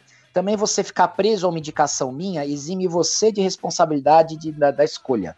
Né? Você tem que ter a capacidade de escolher, de entender o que é bom para você. Né? Não é uma resposta que as pessoas querem ouvir em geral, mas é isso. Se eu falar, vai treinar com fulano, e aí você não gosta, acabou minha imagem, não é? É, é realmente escolher. Tem muita gente fazendo propaganda demais e tem muita gente fazendo propaganda de menos. Tem que olhar em torno de você, onde você pode treinar, como que é viável para você, se você vai da sua casa, se vai do serviço. São inúmeros os fatores, tá? O que eu peço para evitar profundamente é curso online, que isso aí é jogo duro. É, você fala muito sobre a questão da o conceito de arte suprema. Uh, em um dos seus vídeos você é, falou que se existe arte, segundo você, não existe arte suprema, porque se existisse arte suprema, ele ganharia de todos os combates. E não é isso que a gente Sim. vê. Por exemplo, existe uma, uma, uma máxima que é a capoeira é uma arte muito boa, desde que tenha espaço. Sem, sem espaço, o capoeirista é obrigado a lutar como uma, uma briga comum, dando soco, dando chute. Mas uhum. ele perde, o, se, sem espaço, o capoeirista perde o seu, a, a, possibilidade. Então, ou seja, não existiria uma arte é, é, suprema, segundo você, porque existem situações e situações. Uh, uhum. Apesar de, do fato que não existe arte suprema, existem artes que são mais completas que as outras. Hoje, quais são as artes que você vê que você indicaria pro ouvinte que são as mais completas, as melhores para se autodefender e a, a, as que você acha que realmente cumprem bem esse papel de, de se defender, de escapar. Por exemplo, vamos dar umas, alguns exemplos aqui. Dizem que o Taekwondo e o Krav Maga hoje estão em alta. Mas além deles, quais outros? Jiu-jitsu, boxe? O que... Fala aí um pouco pra gente. Então, é, eu penso assim, o professor que tenta não fixar na arte marcial, mas aprender mais de uma, é válido. Porque se você fixa numa arte marcial, você está fechando o que vem de fora. Então, normalmente, quem acaba aprendendo e se desenvolvendo em mais de uma arte é interessante. Então, por exemplo, o Krav Maga originalmente seria para defesa pessoal, mas ele é feito para defesa pessoal do soldado de Israel, completamente diferente da nossa realidade aqui. Então, os professores de Krav Maga daqui têm que adaptar. Então, eles já operaram mudanças, eles tiveram que transformar a arte deles. É, um boxe, por exemplo, você vai aprender a socar muito bem. Você vai ter um soco que é uma potência, porém, para a rua você precisa fazer adaptações. Seu professor pode ter uma aula que faz essa adaptação para a defesa pessoal. Então, não é muito a arte, é o professor. Artes que, por obrigação, deveriam ser para a defesa pessoal é, por exemplo, o Krav Maga. Mas a gente conhece um monte de Krav Maga que, nossa senhora, não, não serve nem para emagrecer. É só o nome da arte, então depende do professor da aula. É, Kung Fu seria uma arte completa se você não cair nessa história das coreografias, se o professor realmente tentar fazer com que você treine os golpes, treine as pancadas e não só as coreografias. Artes normalmente para guerra, como o próprio Hapkido uh, ou Kung Fu, eles deveriam suprir isso, mas vai muito de professor para professor e a gente sabe que no decorrer dos anos isso foi enfraquecendo, né? É, o Kali para a maioria das escolas, que a briga de faca ou cali, vamos colocar grosso modo assim, ele em curto prazo ele cumpre o que promete, que é ensinar você a enfiar uma faca no outro e não ser cortado por uma faca. Então você treinar durante um tempo um cali já ajuda. De repente você faz um cali e faz uma outra arte, como um boxe, o próprio jiu-jitsu, você vai estar tá se tornando completo por conta própria, sem depender do professor. Então, por como você falou, a capoeira ela é feita, né, por conta da origem, para treinar em espaço aberto. Então, se você fizer uma capoeira, você vai aprender a chutar, vai ser legal. Então, por que não fazer, sei lá, faz dois anos de capoeira e aí vai fazer um pouco de boxe, né? Vai fazer um pouco do cali. Por que, que eu tenho que ficar numa arte marcial só se eu posso treinar mais de uma ou treinar cada uma durante um tempo, né? Acho que esse é o ponto, é você, como pessoa, procurar mais de uma fonte de conhecimento. Assim você não vai estar tá preso a nada, você não vai estar tá preso ao limite do seu professor. Bom, uh, os links do Núcleo Dharma vão estar na descrição. Você também está com um novo, um novo projeto, uma, é que você faz leitura de notícias, comentários, usando é, bonecos. leitura de só de da manchete. Que a notícia pouco importa hoje em dia, o que importa é a manchete. O que importa é a manchete. Como é que nasce essa ideia? Aí eu, então, uh, eu faço uma live de domingo no Núcleo Dharma, onde a gente conversa, uma conversa muito franca, às vezes eu tomo cerveja e tem muita bagunça. Os, os inscritos falam besteira, eu respondo, tem muita brincadeira. E aí, algumas perguntas eram muito, muito feitas todas as lives, todo o tempo, às vezes cinco, seis vezes na mesma live, como um dos exemplos é: capoeira serve para defesa pessoal? Mas faziam tanto essa pergunta, cara, que encheu o saco. Aí eu botei um bonequinho, que era uma vaca de fantoche, que era dos meus filhos, para responder. Aí eu falava, eu não vou responder mais isso. Aí eu punho um fantoche e ele respondia em tom de zoeira. Ah, aí num dia teve um protesto, alguém falou algo, na época que o Bolsonaro tomou um copo de leite e associando, associaram ele ao nazismo, foi aquele furdunço. E aí eu falei, putz, eu vou deixar essa vaquinha aqui, porque quando alguém pedir minha opinião, eu vou falar. Se eu falar que eu sou, que eu acho que beber leite não tem nada a ver com nazismo, foi outra coisa, vão me chamar de gado. Então eu coloquei a vaquinha que eu falei, agora o gado vai responder. E aí apelidaram a vaca de Bolsovaca, mistura de Bolsonaro e vaca. e aí ela virou um personagem fixo nas lives. E aí com o tempo falaram, cara, por que você não faz um canal da Bolsovaca? Fiz de brincadeira, Aí numa outra brincadeira acabou surgindo um comentarista, que é o Jacaré, que é um jacaré de GIF, que, que a minha esposa fala que a vaca é meu id e o jacaré é o superego. E aí virou essa brincadeira. Então eu leio. E deu super certo, hein? Puta, tá muito divertido, não monetizou ainda. Mas é divertido e eu posso falar o que eu quero, porque ninguém vai processar um boneco de pano. Entende? É ridículo você se ofender, porque uma marionete suja, cheia de bolinha, tá falando besteira de você. Bom, então vou, eu vou deixar esse link também na descrição. Os ouvintes vão lá conhecer. Conhecer o trabalho maravilhoso que você tem feito. É, apesar das críticas, apesar de tudo, existe um lado muito bacana onde você realmente ensina a prática. Acho muito legal. E eu queria pedir, por favor, Marco, para você dar uma última mensagem para todos os ouvintes que escutaram a gente até aqui. Você desse um recado para eles com relação a artes marciais, a professores, picaretas. Agora dá um conselho geral de vida Vamos até nem precisar de arte marcial, um conselho de vida geral para todo mundo que te ouviu até agora e que realmente você deu essa aula aqui pra gente. Pode, primeiro é lembrar que você é responsável por, por você. Ninguém, você não pode responsabilizar totalmente ninguém por algo que ocorre por você, a não ser você mesmo, seja por ato e omissão. Nós somos resultados de nós mesmos, né? Então, se você, lógico, tem um pouquinho de sorte e azar, mas em geral, se você não tá muito bem, tem a ver com as escolhas que você fez, ou não prestar atenção, ou não dar ouvido aos erros que você cometeu e consertar. Então, você é responsável por você mesmo, nunca transfira a responsabilidade de crescer, de se desenvolver e de aprender para outra pessoa. A responsabilidade é sua, as demais pessoas podem só facilitar, ou às vezes não, o seu caminho, tá? É, arte marcial é, é, um caminho de vida muito bacana, ela não é um hobby, ela toma a sua vida. É, arte marcial é um caminho. Autodefesa também é um estilo de vida. Você não aprende a se defender, você decide se defender e a partir daí você busca os caminhos. Seja se defender de uma agressão física, de uma agressão verbal, de uma financeira, não ser feito de otário, tudo isso tá no pacote, né? É, fora isso, se você concorda com tudo que eu falo, tá errado, tem coisa errada, porque você precisa pensar por conta própria e você não pode ter um ícone, você não pode ter um mestre ou alguém que você simplesmente concorda com tudo. A crítica faz parte do crescimento e a crítica faz parte do individualismo. Você é uma pessoa única e você não vai ser único se você seguir todos os passos de alguém. Eu acho que é a principal mensagem. Tenha pessoas nas quais você se inspira, mas uh, entenda e identifique o erro e os limites dessa pessoa também, porque isso vai te, isso vai te ajudar e principalmente te ajudar a não cair em conto, não cair na lábia de maus intencionados. Bom, é isso aí, Marco, é isso aí, ouvintes, e falou! Eu agradeço é, imensamente a participação a, a oportunidade de ter participado aqui.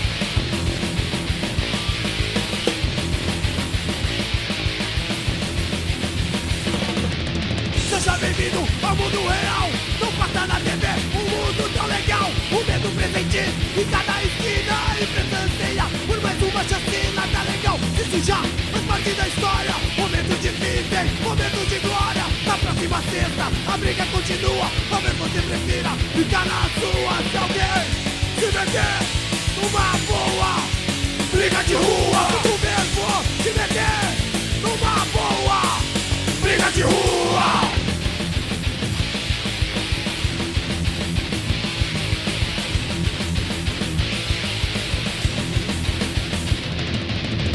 Tiro butinada, soco paulada, pancada, correria e pedrada Minutos eternos, o pesadelo não acaba. Talvez ninguém morra, talvez não sobre nada, não importa agora Quem bateu primeiro, o show acabou e tu saiu inteiro Manda a próxima testa, a briga continua Talvez você prefira ficar na sua Se alguém se meter numa boa Briga de rua, tu mesmo.